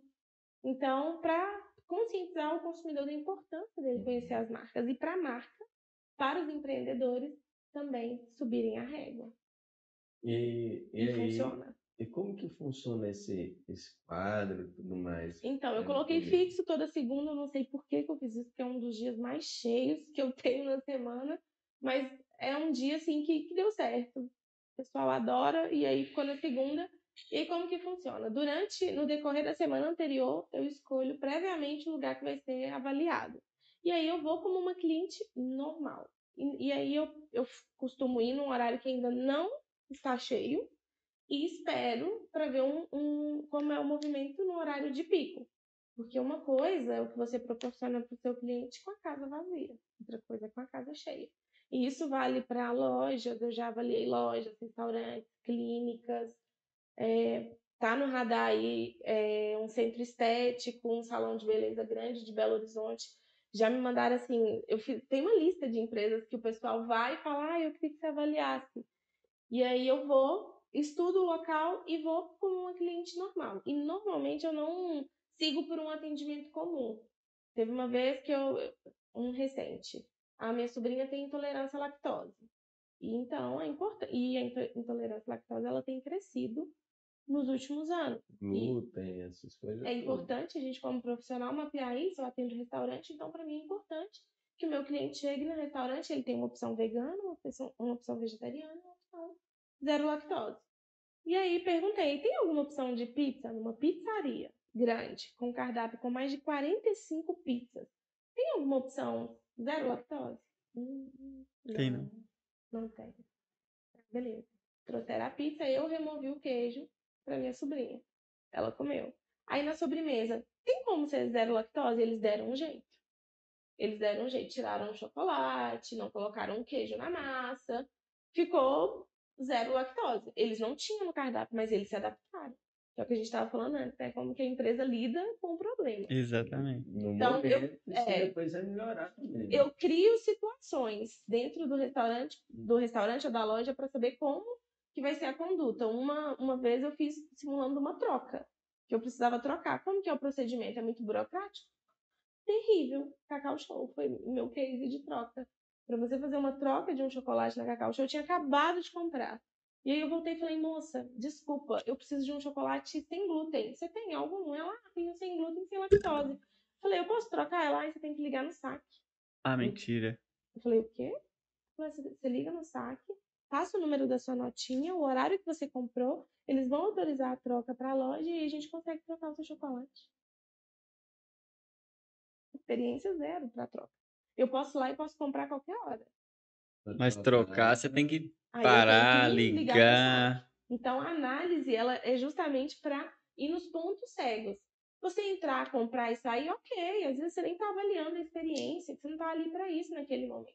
Mas em um momento que você está ali para isso. Então, a análise, ela. Aí depois que eu faço presencialmente, eu vou para o digital. A- O posicionamento que ela tem nas redes sociais reflete o posicionamento que ela tem no físico. que ela fala que ela faz aqui no Instagram, ela faz mesmo no presencial. Ah, não, a gente escuta os nossos clientes. Escuta? Você não tem uma resposta no Google. Você não respondeu um cliente. Você não tem uma reclamação respondida. E, e aí você. Aí, comida é o que mais, mais é, é crítico, né? Você Não, e da, da lista dos comida, lugares que eu recebo para analisar, majoritariamente restaurantes e bares. Majoritariamente. comida tá linda aqui, chega lá, você fala. É, é igual aquele caso lá, você precisa falar o, o, o Jorge, o Jorge. Ah, lá. sim. Uhum, Nossa, senhora, é, é dois quarteirão na minha casa. uhum. Fui lá e tal com o Marcelo, Marcelo lembra? Cara, ali tem picanha com que- queijo, estilo, a gente doido pra comer aquilo, porque, tipo assim, rasga assim o negócio e tal. Beleza. Chegou lá, o queijo, na hora que chegou o queijo para rasgar o negócio, tava maçudo. Aí eu, tipo, olhando assim, mas não era derretendo. Aí, na hora que eu fui pegar a carne, ai, eu dei passar demais, né? Assim, vou passar, não com carne boa assim, não. De Deus. Pedindo para trocar. Uhum. Eu, que, que eu, eu geralmente eu tenho vergonha, tá. De... O, o Marcelo já reparou, eu tenho vergonha. O Marcelo, principalmente comida, eu lembro dele como é que mordeu, devolve. Ah, amigo. Não dá. não. Aí ele, ele pede, ele, devolve. Então eu adoro ir no restaurante. É. Eu sou o tipo que não volta mais lá. Aí depois foi olhar no Google lá, de avaliação ruim também. A gente acabou voltando lá um dia depois, né? Um dia teve um negócio de rolha, que era aniversário lá e tal, ganhando presente. Beleza, legal. Então, Enes e pá. Mas eu fiquei de cara. A O pão experiência, de né? queijo com um queijo lá do mercado. Eu quero derreter igual. Tava mais derretido que esse queijo. É, E esse é, um- esse é um grande problema de experiência, né? Porque quando você gera uma expectativa para entregar a Uhum. experiência, sua responsabilidade é muito maior. Tem que atender a expectativa. legal. Agora aqui, eu acho que o pessoal de casa vai querer até anotar isso aqui agora que eu vou falar, porque a gente tá falando aqui, né? Você tá falando aí de franquias, de empresas Uhum. maiores, mas quem não tá assistindo aqui são empresas grandes, empresas pequenas, e falando para microempresas e até menores empresas, como que elas vão diferenciar a experiência ali, por exemplo? A empresa vai falar assim: ah, mas eu não tenho muito dinheiro, eu não, eu não consigo fazer evento todo mês, Aham. eu não consigo gastar com os meus clientes, eu tenho muito cliente. Como que ela pode fazer uma coisa não 100% que vai gastar muito dinheiro, mas que vai trazer para a realidade dela, para o negócio dela e que vai se tornar uma experiência memorável, né? Sim. Por exemplo, um assunto aqui no a gente já fez a, na Time aqui para os nossos clientes lembrancinhas, clientes super adoraram, mandaram mensagem, ligaram agradecendo. Cara, experiência do Experiência. cliente. A experiência está no detalhe, né? Como que essas empresas podem fazer isso? Ó, o principal é que uma empresa pequena ela tem uma vantagem sobre as empresas maiores. Ela tem um contato mais próximo com o cliente. A proximidade traz insights, gente, valiosos, poderosos. O cliente que ele se sente único, é, isso é poderoso. Eu tenho uma loja, que é uma loja pequena, uma loja de bairro, e você colocou o perfil dela aí. Ela me procurou falando lá, eu quero gerar experiência, uhum. mas eu uhum. não tenho como investir muito agora. Eu Exato. quero poder investir muito daqui a uns anos, mas agora eu não tenho. Só que eu fiz um curso e eles falaram experiência, experiência, eu tô desesperada. Querendo saber o que, que é. E o curso que ela fez, assim, as experiências, nossa, um mega evento, um, uma estrutura enorme. Ela falou, eu não sei como replicar isso. E a experiência do cliente, ela é mais simples do que a gente imagina de ser despertada. Ela é importante, ela tem os seus dificultadores aí no meio do caminho, mas é simples. Você ter um controle, por exemplo, do, de to, quem são os seus clientes e ter uma planilha no Excel que seja, com todos os dados desse cliente. O nome, o telefone, a data da última compra e o que ela comprou. Pra vocês terem ideia, a gente tem um fornecedor no bar do meu pai, meu pai tem um bar, e ele é um fornecedor pequeno, ele fornece doces caseiros, assim. E aí meu pai sempre pede um, aquele canudinho de doce de leite. Sim. Meu pai sempre pede um dia. Meu pai comentou que eu adorava, que eu adoro esse canudinho, eu e a minha sobrinha. O que o cara fez no dia da entrega? Foi lá, fez a entrega que meu pai havia pedido e separou uma caixinha com canudinho para ele passar para mim e para minha sobrinha. Olha que experiência, hein? Gente, dois canudinhos deve custar o quê? Quatro reais. Com a caixinha não deve ter dado nem cinco reais. Não, provavelmente. Isso ganhou meu pai de um jeito, porque, né? Não. Meu pai, que ele comentou aleatório na hora que ele tava fazendo, pediu, ah, tem que pedir canudinho, inclusive, minha menina, minha sobrinha, elas adoram. Comentou. Só comentou e o cara, o cara já guardou. guardou isso. E aí, no dia que ele foi fazer a entrega, meu pai vai procurar outro fornecedor de doces? Nunca, não vai mais nunca, só vai, lá agora. Não vai. Tem uma amiga que é fotógrafa, ela também não tem ainda investimento para promover grande experiência ela faz ensaios principalmente de gestantes, de criança. E aí você imagina, né? Uma área totalmente afetiva, tá mexendo ali com o sentimento das uhum. pessoas. Ela sempre pede para as mães escolherem as fotos para que ela faça a edição, envie o pacote, né? E ela sempre pede para as mães selecionarem algumas a mais. O pacote tem 10, aí a, a pessoa pode escolher, né? Pacote com 10, 20, 30 fotos. Ela coloca a foto que a mãe selecionou normalmente como a favorita dela, ela faz a impressão, coloca numa moldura, entrega numa caixinha junto com o pendrive e as outras fotos. Experiência. Experiência. experiência. a, é, a experiência nada mais é, é que tem dois tipos de experiência na minha opinião. Tem a experiência de você entregar e fazer aquilo que você se propôs, se propôs e tem experiência que é fazer o extraordinário, aquilo que o outro não espera. É, que o povo hoje em dia está chamando de over delivery, né? Mas que já existe desde que o mundo é mundo. E uma é. outra coisa que essa é, tem um outro amigo que também atua nessa área de vídeo e de foto. Ele registrou o aniversário da criança no ano seguinte, se a mãe e o pai não contratou para ele cobrir a festa, ele manda um cartão de feliz aniversário. Porque uhum. ele faz o controle de quando foi o aniversário daquele cliente. Ele tem, tem uma agenda para isso. Tem como fazer controle sem ter ferramentas? Pequena, planilha, Aí, se você contar com a sua cabeça de empreendedor. sem, sem gerar dados. Não tem como. Não Infelizmente, tem, não tem como. Tem que investir dá, minimamente em ferramenta. Então, se eu posso dar um conselho, é Começa pelos detalhes. Faz o feijão com arroz bem feito. Dá atenção para o seu cliente. Tenha em mãos os principais dados. Se você trabalha com experiência, por exemplo, de lazer, de entretenimento, são bares, restaurantes, qualquer coisa no segmento de entretenimento, esteja em contato com o seu cliente, não fica mandando flyer. Ai, promoção de não sei o quê. Eu bloqueei uma loja recentemente, uma loja de roupas, que ela me mandava o catálogo da semana. 50 fotos toda segunda-feira, hum. sem eu nunca ter pedido e sem eu nunca ter entrado na lista de transmissão dela por, por livre e espontânea vontade. E eu bloqueei ela. Em contrapartida, eu tenho uma loja. Sempre, oi, Lai, tudo bem? Aqui, ó, chegou uma calça exatamente do jeito que você gosta. Eu posso te mandar umas fotos? E olha que engraçado isso que ela tá falando, que, por exemplo, a gente comentou no episódio da Priscila sobre relacionamento com o cliente através do WhatsApp. E a gente comentou uhum. é exatamente é o que você estava falando ali. Que, cara, se eu tenho, às vezes, um segmento, tenho um produto que vai sim fazer sentido. Às vezes eu vou postar todos os dias, eu vou mandar, sim. às vezes, o cardápio da semana. Mas não fica postando e mandando O coisa tempo toda hora, porque isso não vai. Não quer e vai desgastar. Cara, É. pra que eu vou ficar te mandando Exatamente. todos os dias? E Mano, você to... quando você faz isso, você fere um dos princípios da experiência, que é ser natural. O seu contato Exatamente. deixa de ser natural, ele passa a ser automático. Você tá o tempo todo fazendo contato promocional, divulgando alguma coisa. querendo empurrar, na verdade, né? Empurrar, então você fere um dos princípios da experiência, que é ser natural. Então, o empreendedor que quer investir em experiência, ele não precisa se preocupar num primeiro momento em fazer grandes eventos. Faz pelo mínimo, faz, começa pelo pequeno, seja um brinde, como vocês falaram que vocês fazem aqui. Uma coisa que eu gosto de é, indicar é, se você puder, pelo menos assim, eu escrevo o cartão à mão.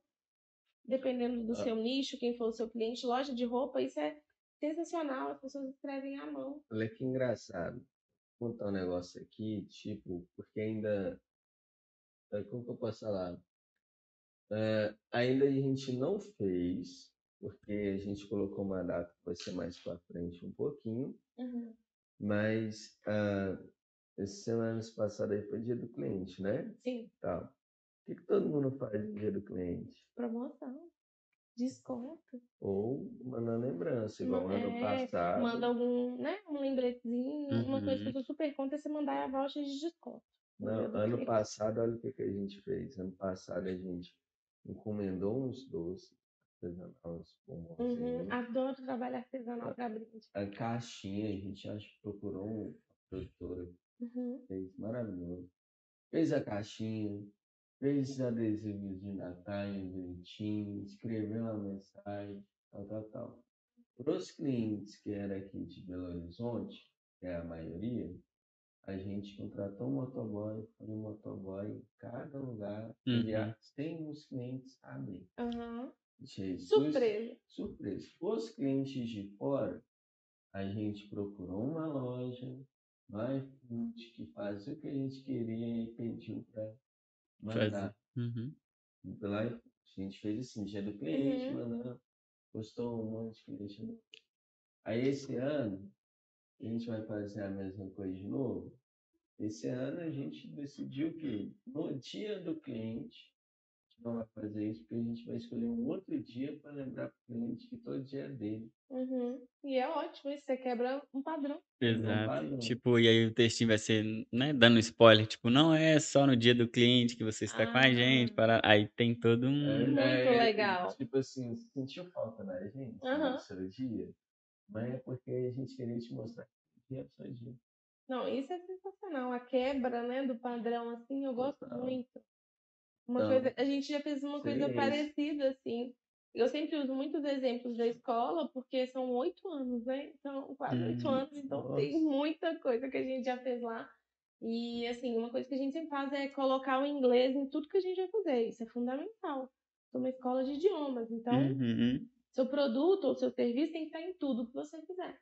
Vocês são uma empresa de marketing, vocês quebrarem o padrão, fazendo marketing com uma data fora da data, é sensacional. Então, a gente, uma coisa que a gente faz é assim, em períodos sazonais que a gente quer chamar a atenção dos nossos ex-alunos, a gente chama eles para o dia do Remember, né? Que o povo fala, que é, brinca, né? Casal vai fazer um Remember, ah, vem fazer um Remember com o CNA, no Dia dos Namorados ou no Valentine's Day, né? Em datas não tão específicas. Então a gente busca, na medida do possível, surpreender os clientes. Agora, fora disso, a gente viu uma onda gigante de, de marcas tentando trazer experiência no período do lançamento do filme da Barbie, né? Que estavam ali lutando para poder trazer alguma coisa relacionada ao filme. E aí eu tenho uma cliente que ela é assim, o, o- o- a personalidade dela não permite muita, muitas graças do marketing, porque a personalidade dela é mais séria e ela ficou. Minha filha falou que eu tenho que fazer alguma coisa pro filme da Barbie. Ela é advogada. Nossa. E ela tem um escritório.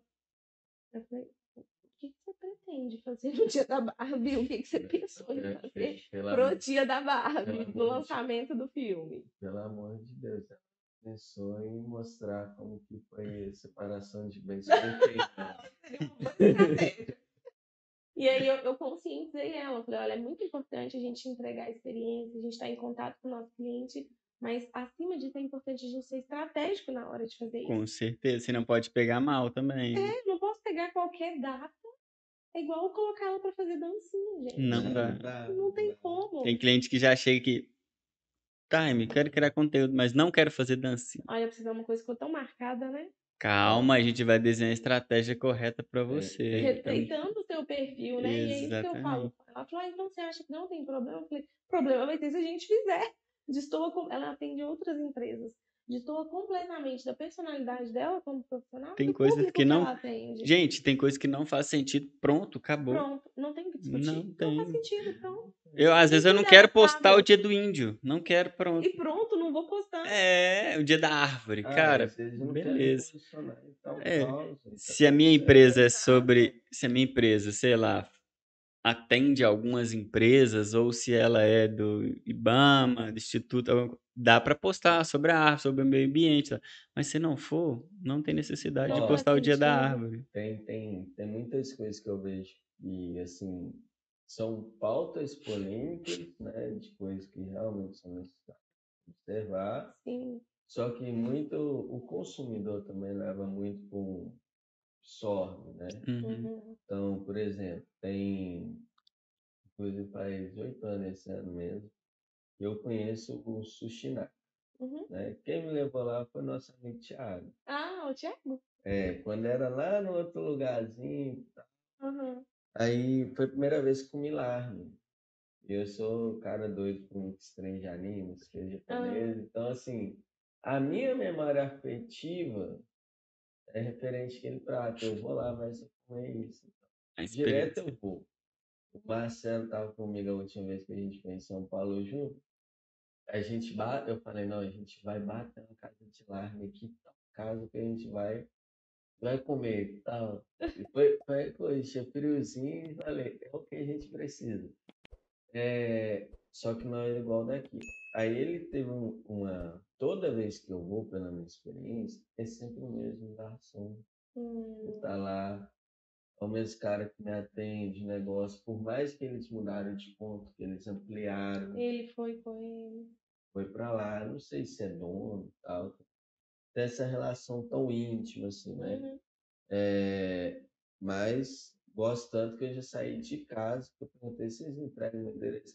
Não, mas tô indo aí buscar, pode ficar pronto. Os caras, não, beleza.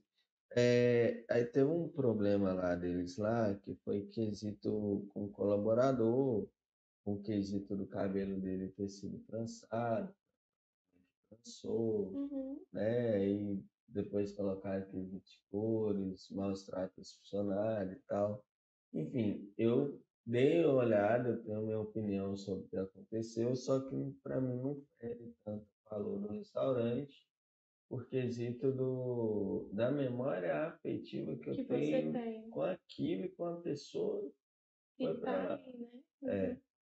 é, então, assim, eu vejo que tem algumas pautas relacionadas à experiência, que mesmo, olha só, uma experiência que você passa para o colaborador hoje é uma experiência que o próprio colaborador re, relatar isso, no caso, pode gerar com que o seu consumidor lá compre mais a causa do colaborador do que às vezes a Que causa da marca. considere a marca como um Uhum. Então, Por isso Generaliza, que eu né? falei que é É. polêmico, sabe? Que é Sim. tipo assim, olha onde a tem assuntos experiência mais está específicos que são ainda mais polêmicos, É, né? isso eu tô pegando uma coisa Uhum.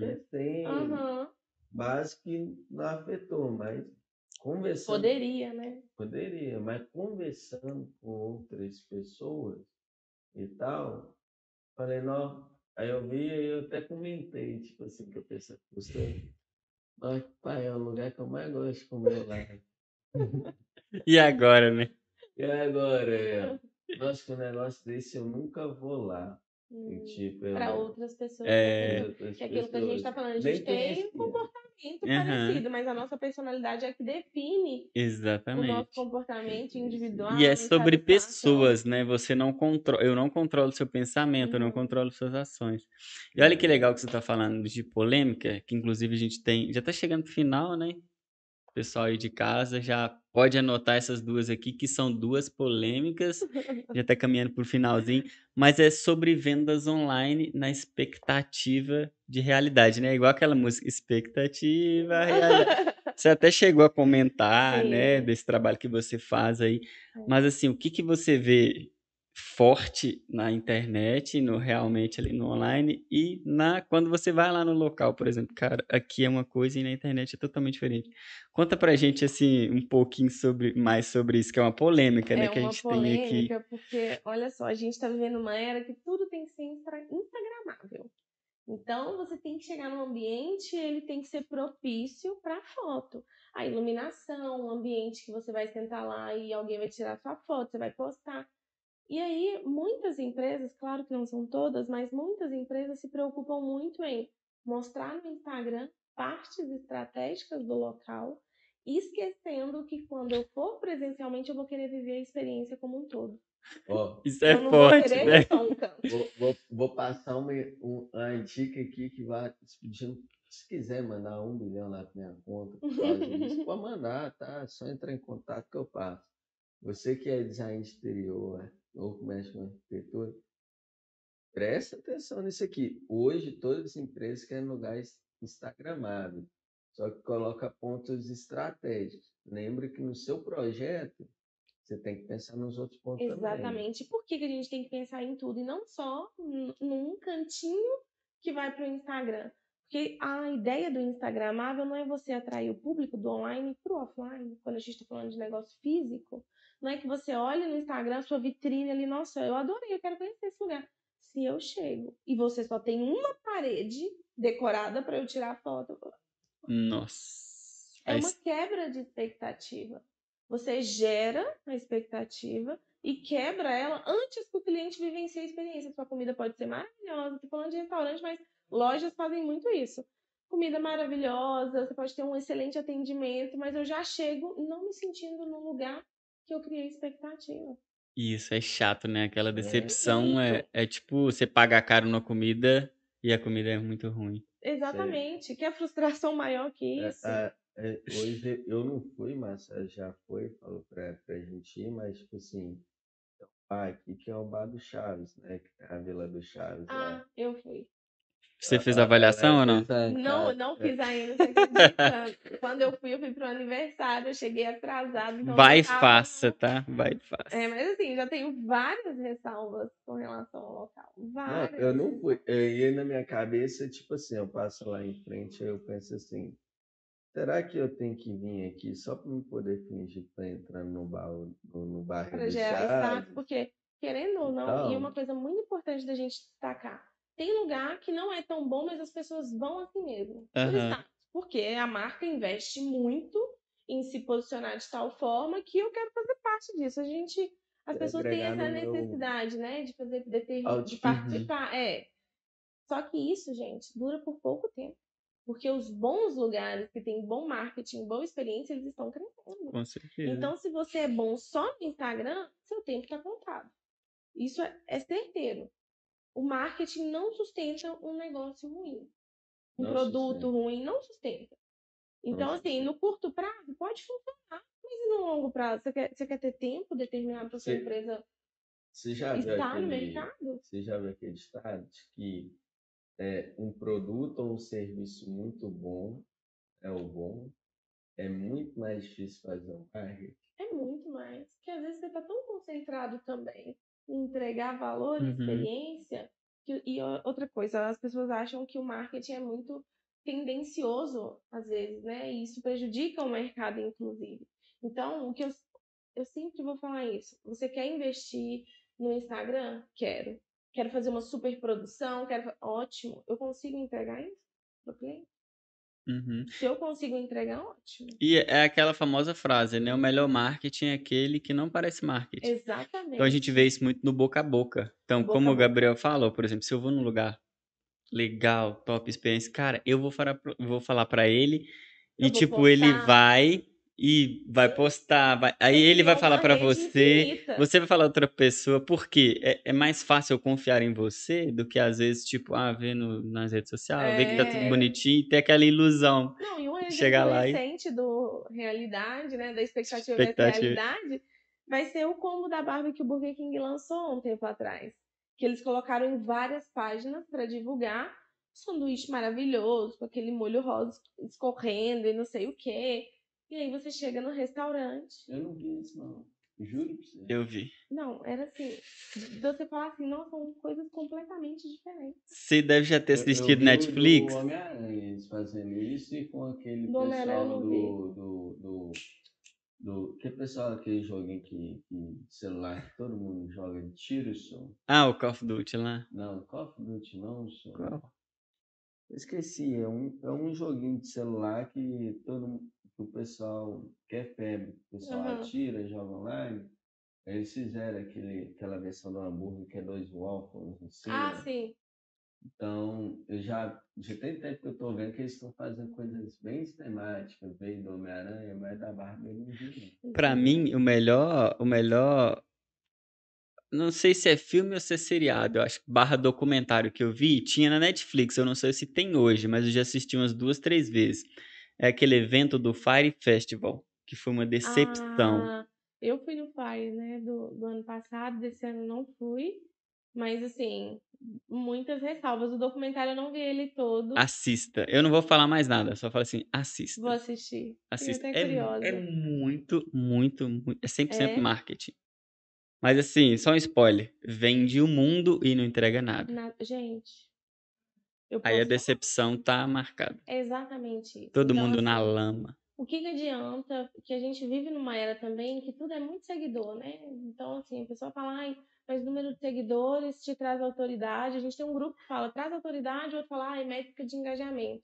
Quando a gente está falando de número de seguidores isolados e, assim, aleatórios, realmente, é métrica de, de vaidade ou só para, ai, eu tenho autoridade porque eu tenho muito seguidor. Então, as empresas às vezes investem muito em colocar uma percepção que não existe no, no mundo real, na internet, para atrair um público. Se esse público depois não for comprar de você, o que, que eles estão fazendo ali? É, é aquele negócio igual. É, Cliente é, bom é cliente que compra. Seguidor bom é seguidor que vira cliente. Fora isso, Concordo. Tem, tem um cara que falou, tipo assim, eu não preciso mais de mil, mil fãs fiéis. Mil fãs fiéis é aqueles que compram. Se todos os mil fãs comprarem um negócio ativo, vou estar vendendo muito, vou ter receita, enfim. Porque vai tendo um recompra que você vai É. colocando. Uhum. pra- e como que você torna um seguidor um cliente? Como que você faz essa Tem transição? várias jogadas. Entregando exatamente o que você prometeu.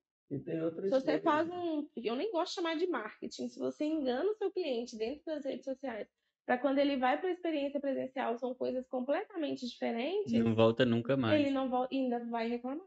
Ainda Tem- aquela frasezinha que eu falo assim: cliente bom é aquele que se torna em Pix. Fez o Pix, Exatamente. aí virou bom. Isso é um cliente bom, isso é um seguidor O- bom. Eu tava falando com, com. Eu encontrei com um rapaz, ele tem um Instagram ali que eu acho que ele tem em torno de 15 ou 25 mil seguidores lá. Hum. né? Aí ele tava falando, não, só vou ter que mexer com, com tráfego pago, sei lá o quê, porque o Instagram não tá dando nada. Mas já alcance, tem possível. Aí eu falei, tá, mas você tem quantos seguidores? Ele falou mais ou menos, eu não entendi. É, qual que é o alcance dos seus stories aí, geralmente? Ah, meus stories aqui tem dia que não, não chega para bate 50, bate 100, saudade da época que bate 800, bate 1000, não sei lá o que. Hum, entendi. Já até imagino o final Ah, da ah, história. Aí eu fui, aí, não, eu usei um comparativo que aí foi mais cruel, um pouquinho, eu acho, né? Falei, tá, mas, cara, eu tenho mil seguidores, 1.100 lá, minha estratégia do meu perfil não é uma estratégia muito disruptiva, não é para criar outfit, Uhum. lifestyle, é para criar apenas Gabriel sendo apenas o Gabriel. Uhum. Então, fala de conteúdo técnico, tem agora os vídeos podcast que faço e tal, mas eu sinto eu em qualquer momento. É, meus stories lá tem dia que tá batendo 150, 200, dependendo, já teve uns que bateu 400, eu falei, uai, teve Deus. live minha que bateu, que eu fiz do nada, que eu quase não faço. deu do nada lá 130 pessoas. Uhum. pessoas Qualificação pessoas? de público é o que, de seguidores que você tem na sua base, é o que importa. viraram, Exatamente. Virou hein? Virem Pix. Virem. Pix.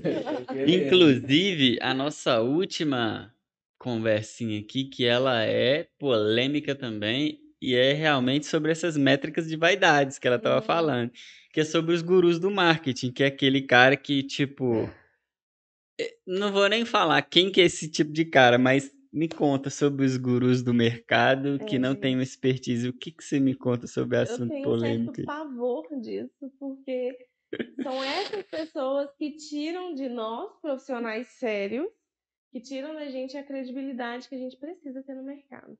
Depois do boom da pandemia, especialmente no pós-pandemia, a gente teve esse surgimento né, dos gurus de marketing, da galera que lê um livro, nunca vendeu uma bala, mas eu te ensino a vender. Eu defendo muito a ideia de que, ah, não, mas eu não fiz uma faculdade, ou eu fiz uma faculdade, eu tô apta. Não, claro que não. Você pode aprender com um curso online, como eu falei no início.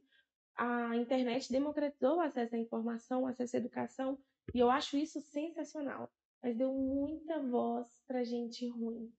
Pra- ruim, ruim de serviço mesmo Uhum. de gente que, ah, eu tô vendo uma brechinha aqui, eu vou, eu vou fazer disso uma oportunidade de ganhar dinheiro. Então tem muita gente que nunca foi pro mercado, que não tem experiência te, te vendendo isso.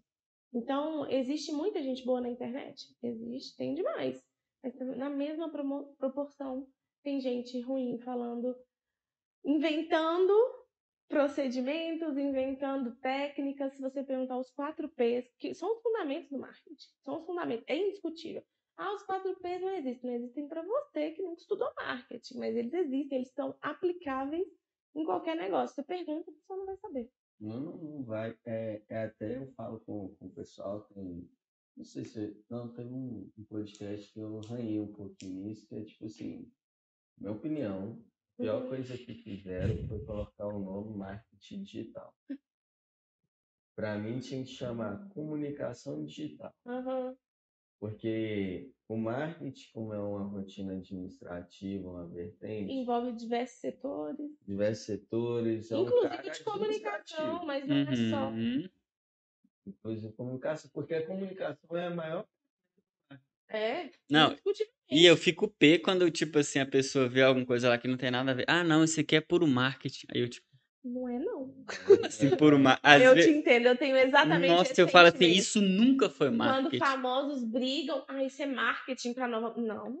Isso não, Não é isso não é marketing. Isso é a definição do que não é marketing. Velho, é, é, tipo muito óbvio pra gente, mas olha como que as É, pessoas veem. A gente pensa que o, o último P lá é promover, como vão comunicar É. isso, como vão passar isso ali. Que promoção é sobre promoções de quanto mais barato você vai vender o seu produto. Exatamente. Gente, eu já vi muita coisa ruim nesse mercado, coisa ruim assim, em cima de palcos, dando palestra, de gente falando assim, você tem que postar todos os dias, independente da sua...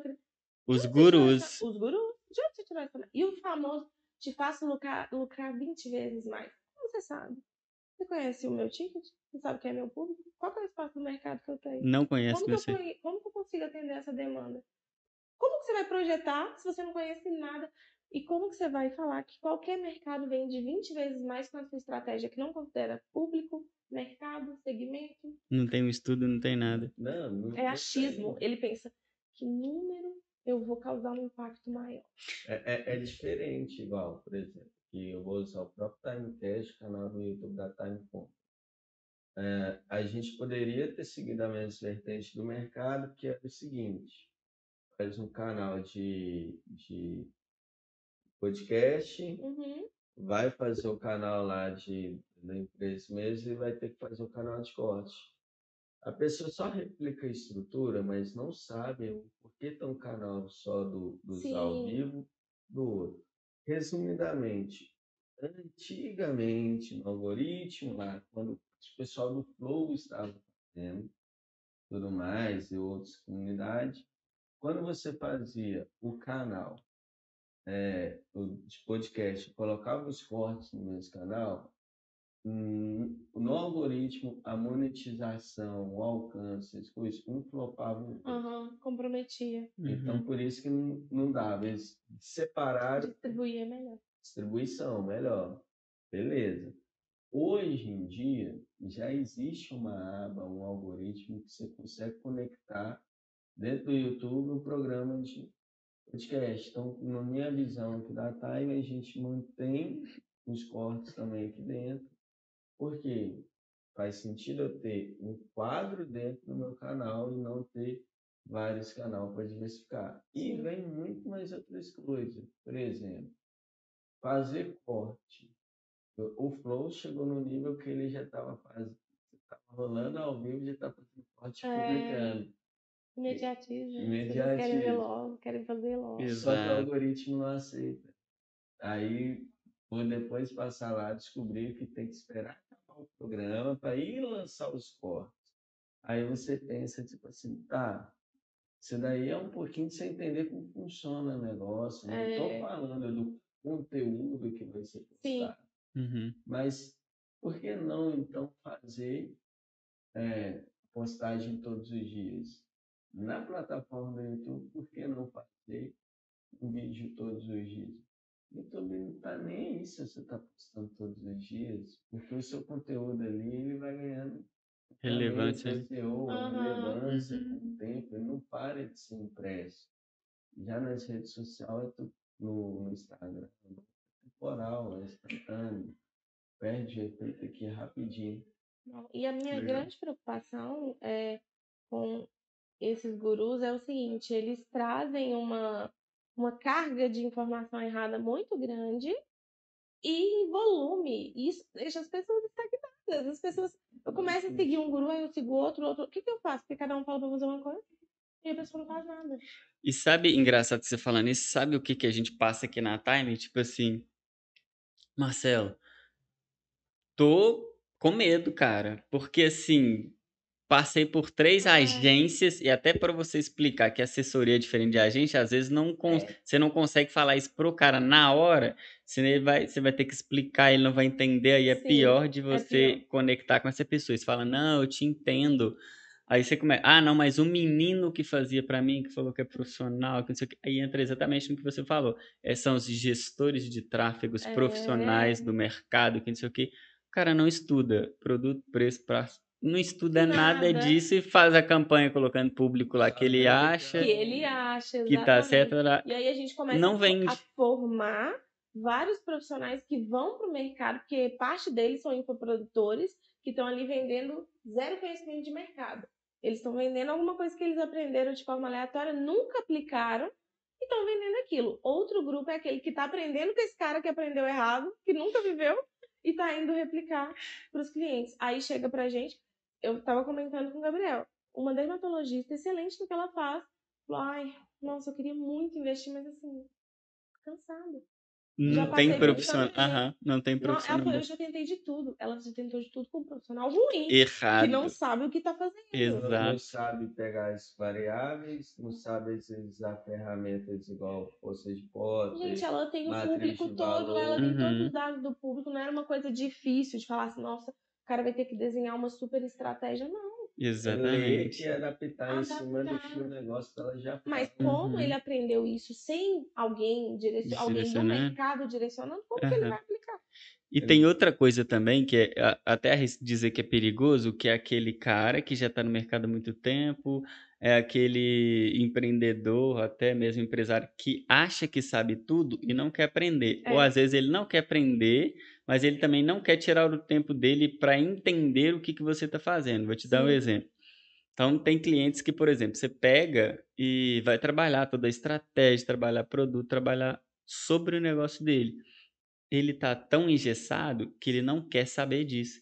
Então, acaba que nem você consegue, por exemplo, dar resultado para ele. É. Porque se você faz um cliente oculto e passa para ele que nos pontos de atendimento dele tá errado, você acha que ele vai querer ouvir que ele tá errado? Não.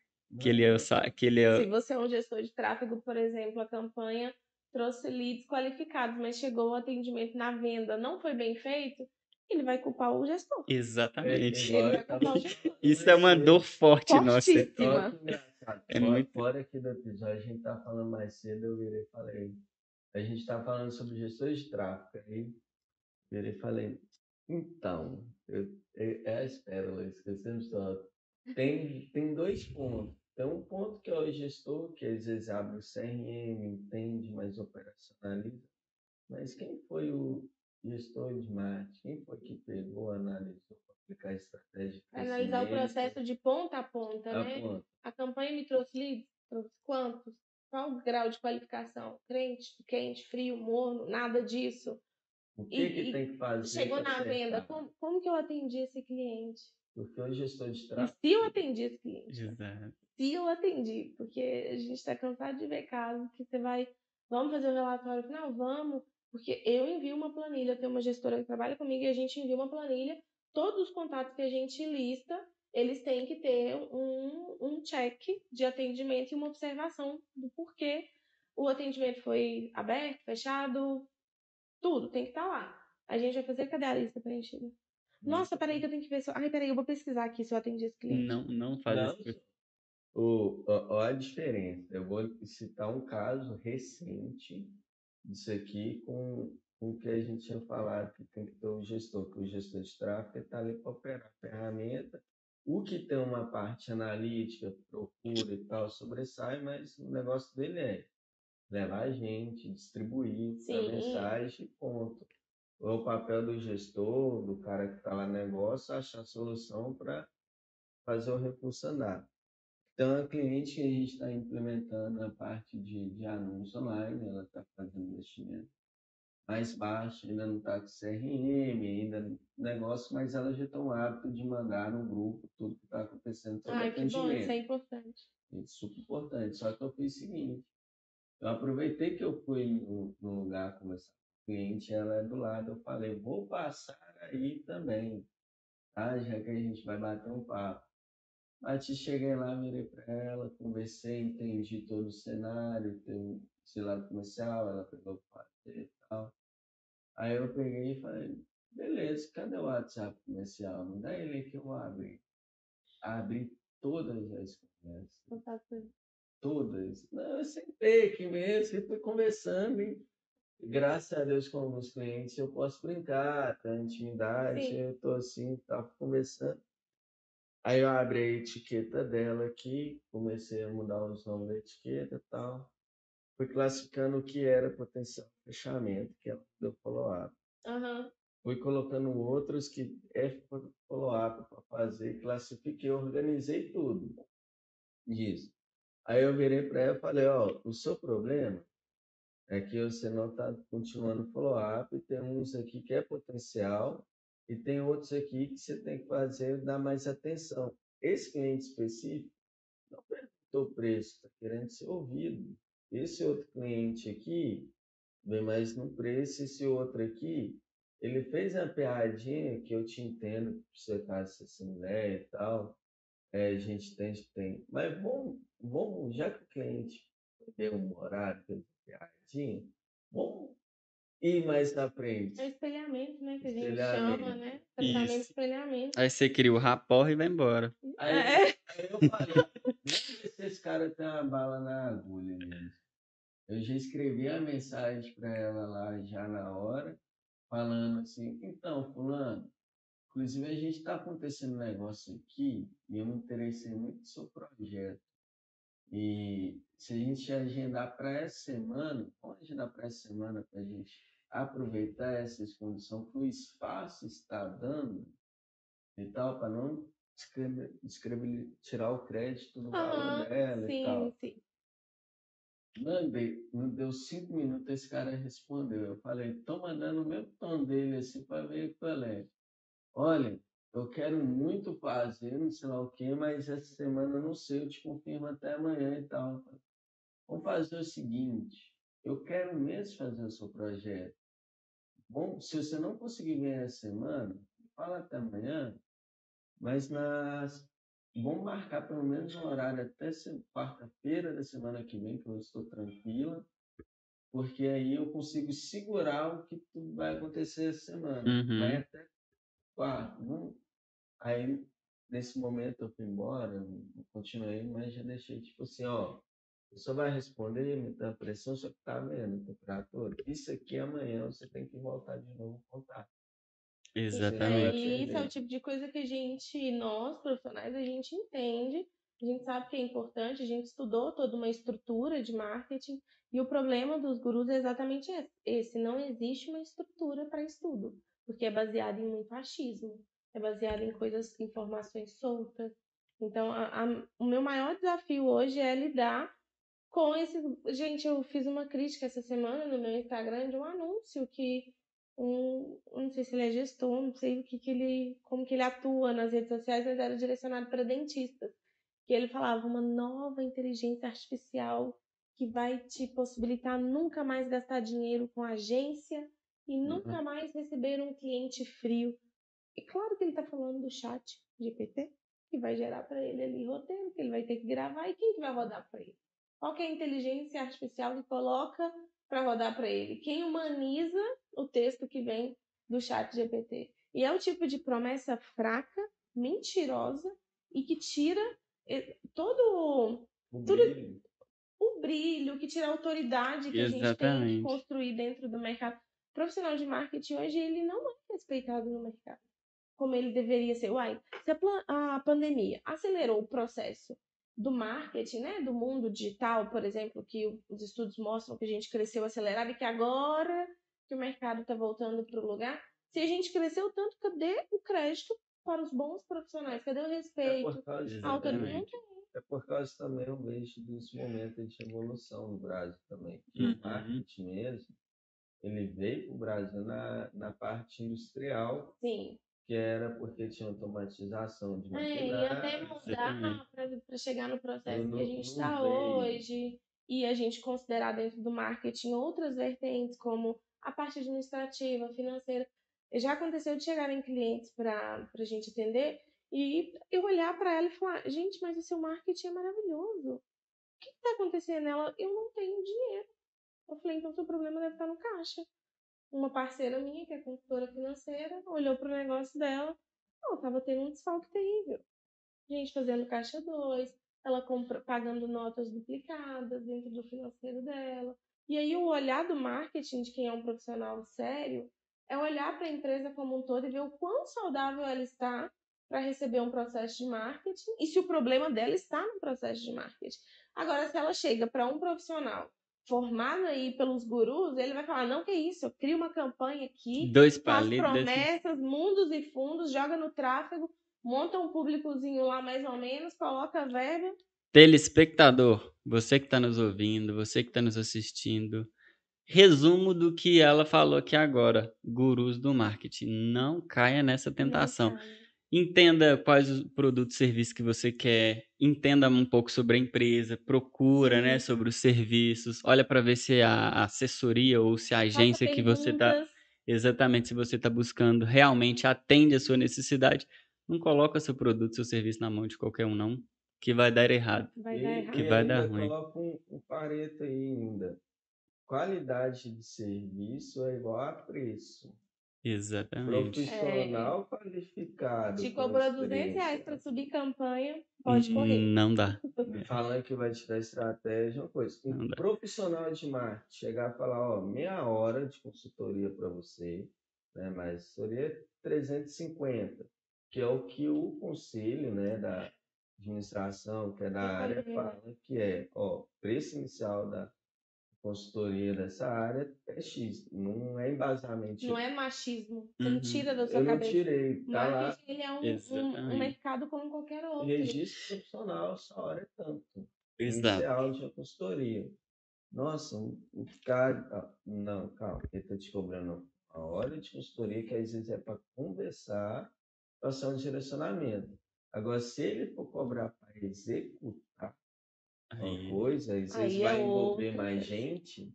Exato. É outra coisa. Tem estrutura de curso, tem rotina.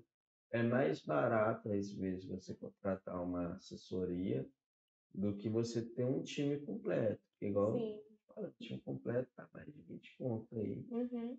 brincando. Brincando. Folha de pagamento. Só folha de pagamento, fora que você vai investir. Agora, uma assessoria ou uma agência, né? É um time colaborativo onde agências boas, assessorias boas, sabe qual é o número de clientes daquele porte, daquele desafio, para poder ter qualidade de entrega e absorver, e assim montar outros Não squads trabalha só no Uhum. volume, né? no volume, Exato. vai ratear esse custo a mais de crescimento também. É. Então, Saudável, pagar. né? Show. É. Então dá um trem de mil pontos também, também não É. um trem de 10 mil, mas em cinco pontos já tá bem O importante pago. é procurar uma empresa séria, mostrar a realidade do seu negócio. E fazer um bem bolado. E a Time tá bolado. aqui para atender. tá aqui, inclusive. Inclusive, a gente está caminhando para o finalzinho aqui, né, Gabriel? E aí sempre a gente fala, né, que aqui a gente toma como aprendizado, ou até mesmo uma dica, e a gente queria deixar para o público aí, se você tiver, né, um passar o seu aprendizado, até quiser deixar uma dica para quem está nos vendo, está aqui nos assistindo, ou comentar um pouco do aprendizado de hoje. Tá, O que, que você é, deixa aí pra gente? O aprendizado de hoje, com certeza, é que que bom que os bons ainda estão aqui. É, e principalmente que quando a gente está num ambiente que proporcione, né, você falar de forma confortável e livre sobre o seu trabalho é muito importante. Então, se você é empreendedor, se você é profissional de marketing, procure ambientes assim que te proporcione falar e ouvir sobre o negócio, sobre a sua área de atuação, porque com certeza é fonte de aprendizado. Uhum. E eu, eu tive uma certeza, estando aqui com vocês, que essa percepção de o incômodo que o, o trabalho não, não profissional, o trabalho que não é sério, que ele não incomoda só a mim, é um incômodo geral de quem está trabalhando, de quem está todo dia correndo atrás. E aquela história de o marketing que te promete mundos e fundos, isso não é real. A gente trabalha com projeção em tudo que a gente vai fazer. Então, por trás de cada projeção, de cada projeto, de cada entrega, tem muita dedicação, tem muito trabalho envolvido né, em tudo que a gente vai fazer. Então, que você tome isso por base, como eu estou tomando aqui, que gente ruim no mercado tem em todos os mercados, mas existem os bons e que a gente esteja perto deles, porque além da, da troca, tem a, o principal, que é a vivência, a experiência que cada um pode, pode compartilhar. Eu aprendi um pouco da sua experiência, eu aprendi através da sua experiência, aprendi, aprendi com você, e coisas que eu vou sair daqui pensando, poxa, realmente, preciso olhar mais para esse lado, então, nossa, que bom que eles pensam assim também, não, não me sinto mais tão sozinha. Então, é, se eu puder dar uma dica, é que você preste muita atenção na ambiência que você está. Se você quer que seu negócio cresça, se pergunte em que ambiente você está e se esse ambiente proporciona o crescimento que você quer oferecer para o seu mercado e para você, como profissional, como empreendedor. Que um negócio cresce na mesma proporção que o seu lado profissional, que o empreendedor cresce também. Show, hein? Forte, Que isso. Marcelo? E você, Marcelo? Eu, cara, eu assim, fiquei pilhado, para te falar a verdade, no tanto que ela fala sobre marketing. É gostoso a gente conversar com, realmente, como ela falou, com pessoas que têm o mesmo propósito, que têm o mesmo conhecimento e que né? conecta. Tipo assim, você não tá conversando com um guru que, tipo, não tem nem a prática lá É. de, do mercado, entende? E eu acho que assim, eu acho que até para quem tá nos ouvindo, o que eu tirei de aprendizado é faça o seu a experiência do seu cliente, nem que você é uma empresa pequena, né, você tem poucos clientes, ela mesma falou, você pode ter uma experiência ainda melhor porque você consegue ter esses números. Faz uma coisa mais personalizada, não deixa de fazer isso porque você é pequeno, né? A gente sempre fala, né, tem aquela máxima, quem é grande um dia foi pequeno. Exato. Então, se você cuidar desses clientes certinho, ter uma experiência para eles, pode ter certeza que essa carteira ela vai aumentar, vai dobrar, vai triplicar. Então, esse foi o ma- meu maior aprendizado aqui Que hoje. bom. Muito e só para completar, eu acho que uma coisa que, que quem está em casa pode fazer é pegar a experiência que ele vive em contato com outras marcas e pensar, poxa, isso foi tão bom, como que eu posso adaptar? Ou então, nossa, isso foi tão ruim, será que isso acontece dentro da minha empresa? Uma Exatamente. autoanálise também sobre a experiência é fundamental, porque a experiência é o que você vive, né? A experiência do cliente nada mais é do que o que eu sinto em contato com uma marca. Então, o que, que você sente em contato com uma marca pode te mostrar o que o seu cliente sente em contato com a sua marca. Show. E você, Gabriel? Qual que é o maior aprendizado hoje? É, é muito, né?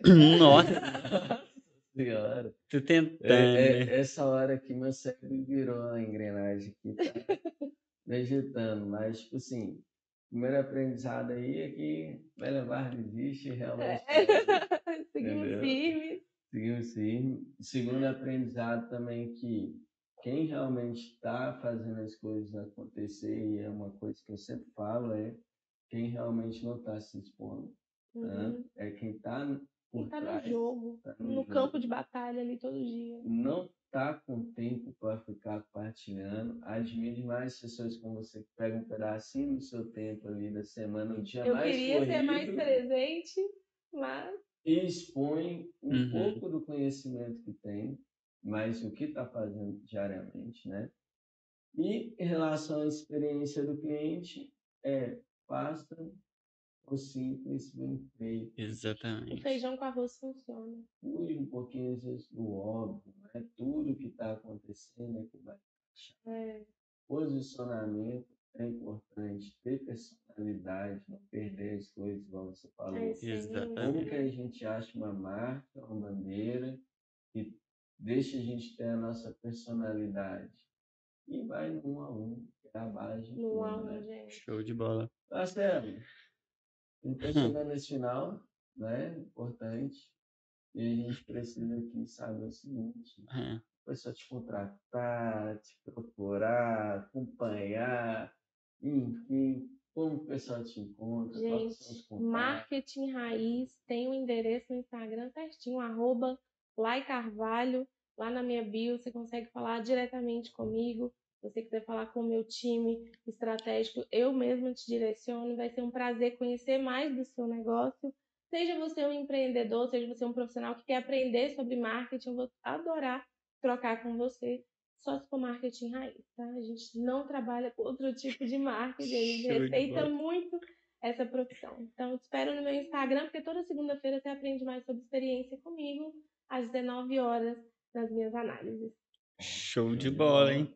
Que isso. Estamos sincronizados, vou pegar um deles. Tô esperando Tá vocês vendo? Tô Boa. Vou pegar. Pra pegar a é sorte. minha também. Eu já tô de verde, então já. Já tá em você, né? É, é Marcelo, para te encontrar. Pra me achar, é só jogar aí arroba Marcelo da Time no Instagram, no LinkedIn Marcelo Oliveira, jogar no Google aí, YouTube Marcelo Oliveira ou Marcelo da Time já me encontra. E você, bola. Gabriel? Pessoal, para me encontrar, arroba GabrielMKET, em qualquer rede social, pode jogar no Google lá, que você acha todos os meus links também, no Instagram, mesma coisa.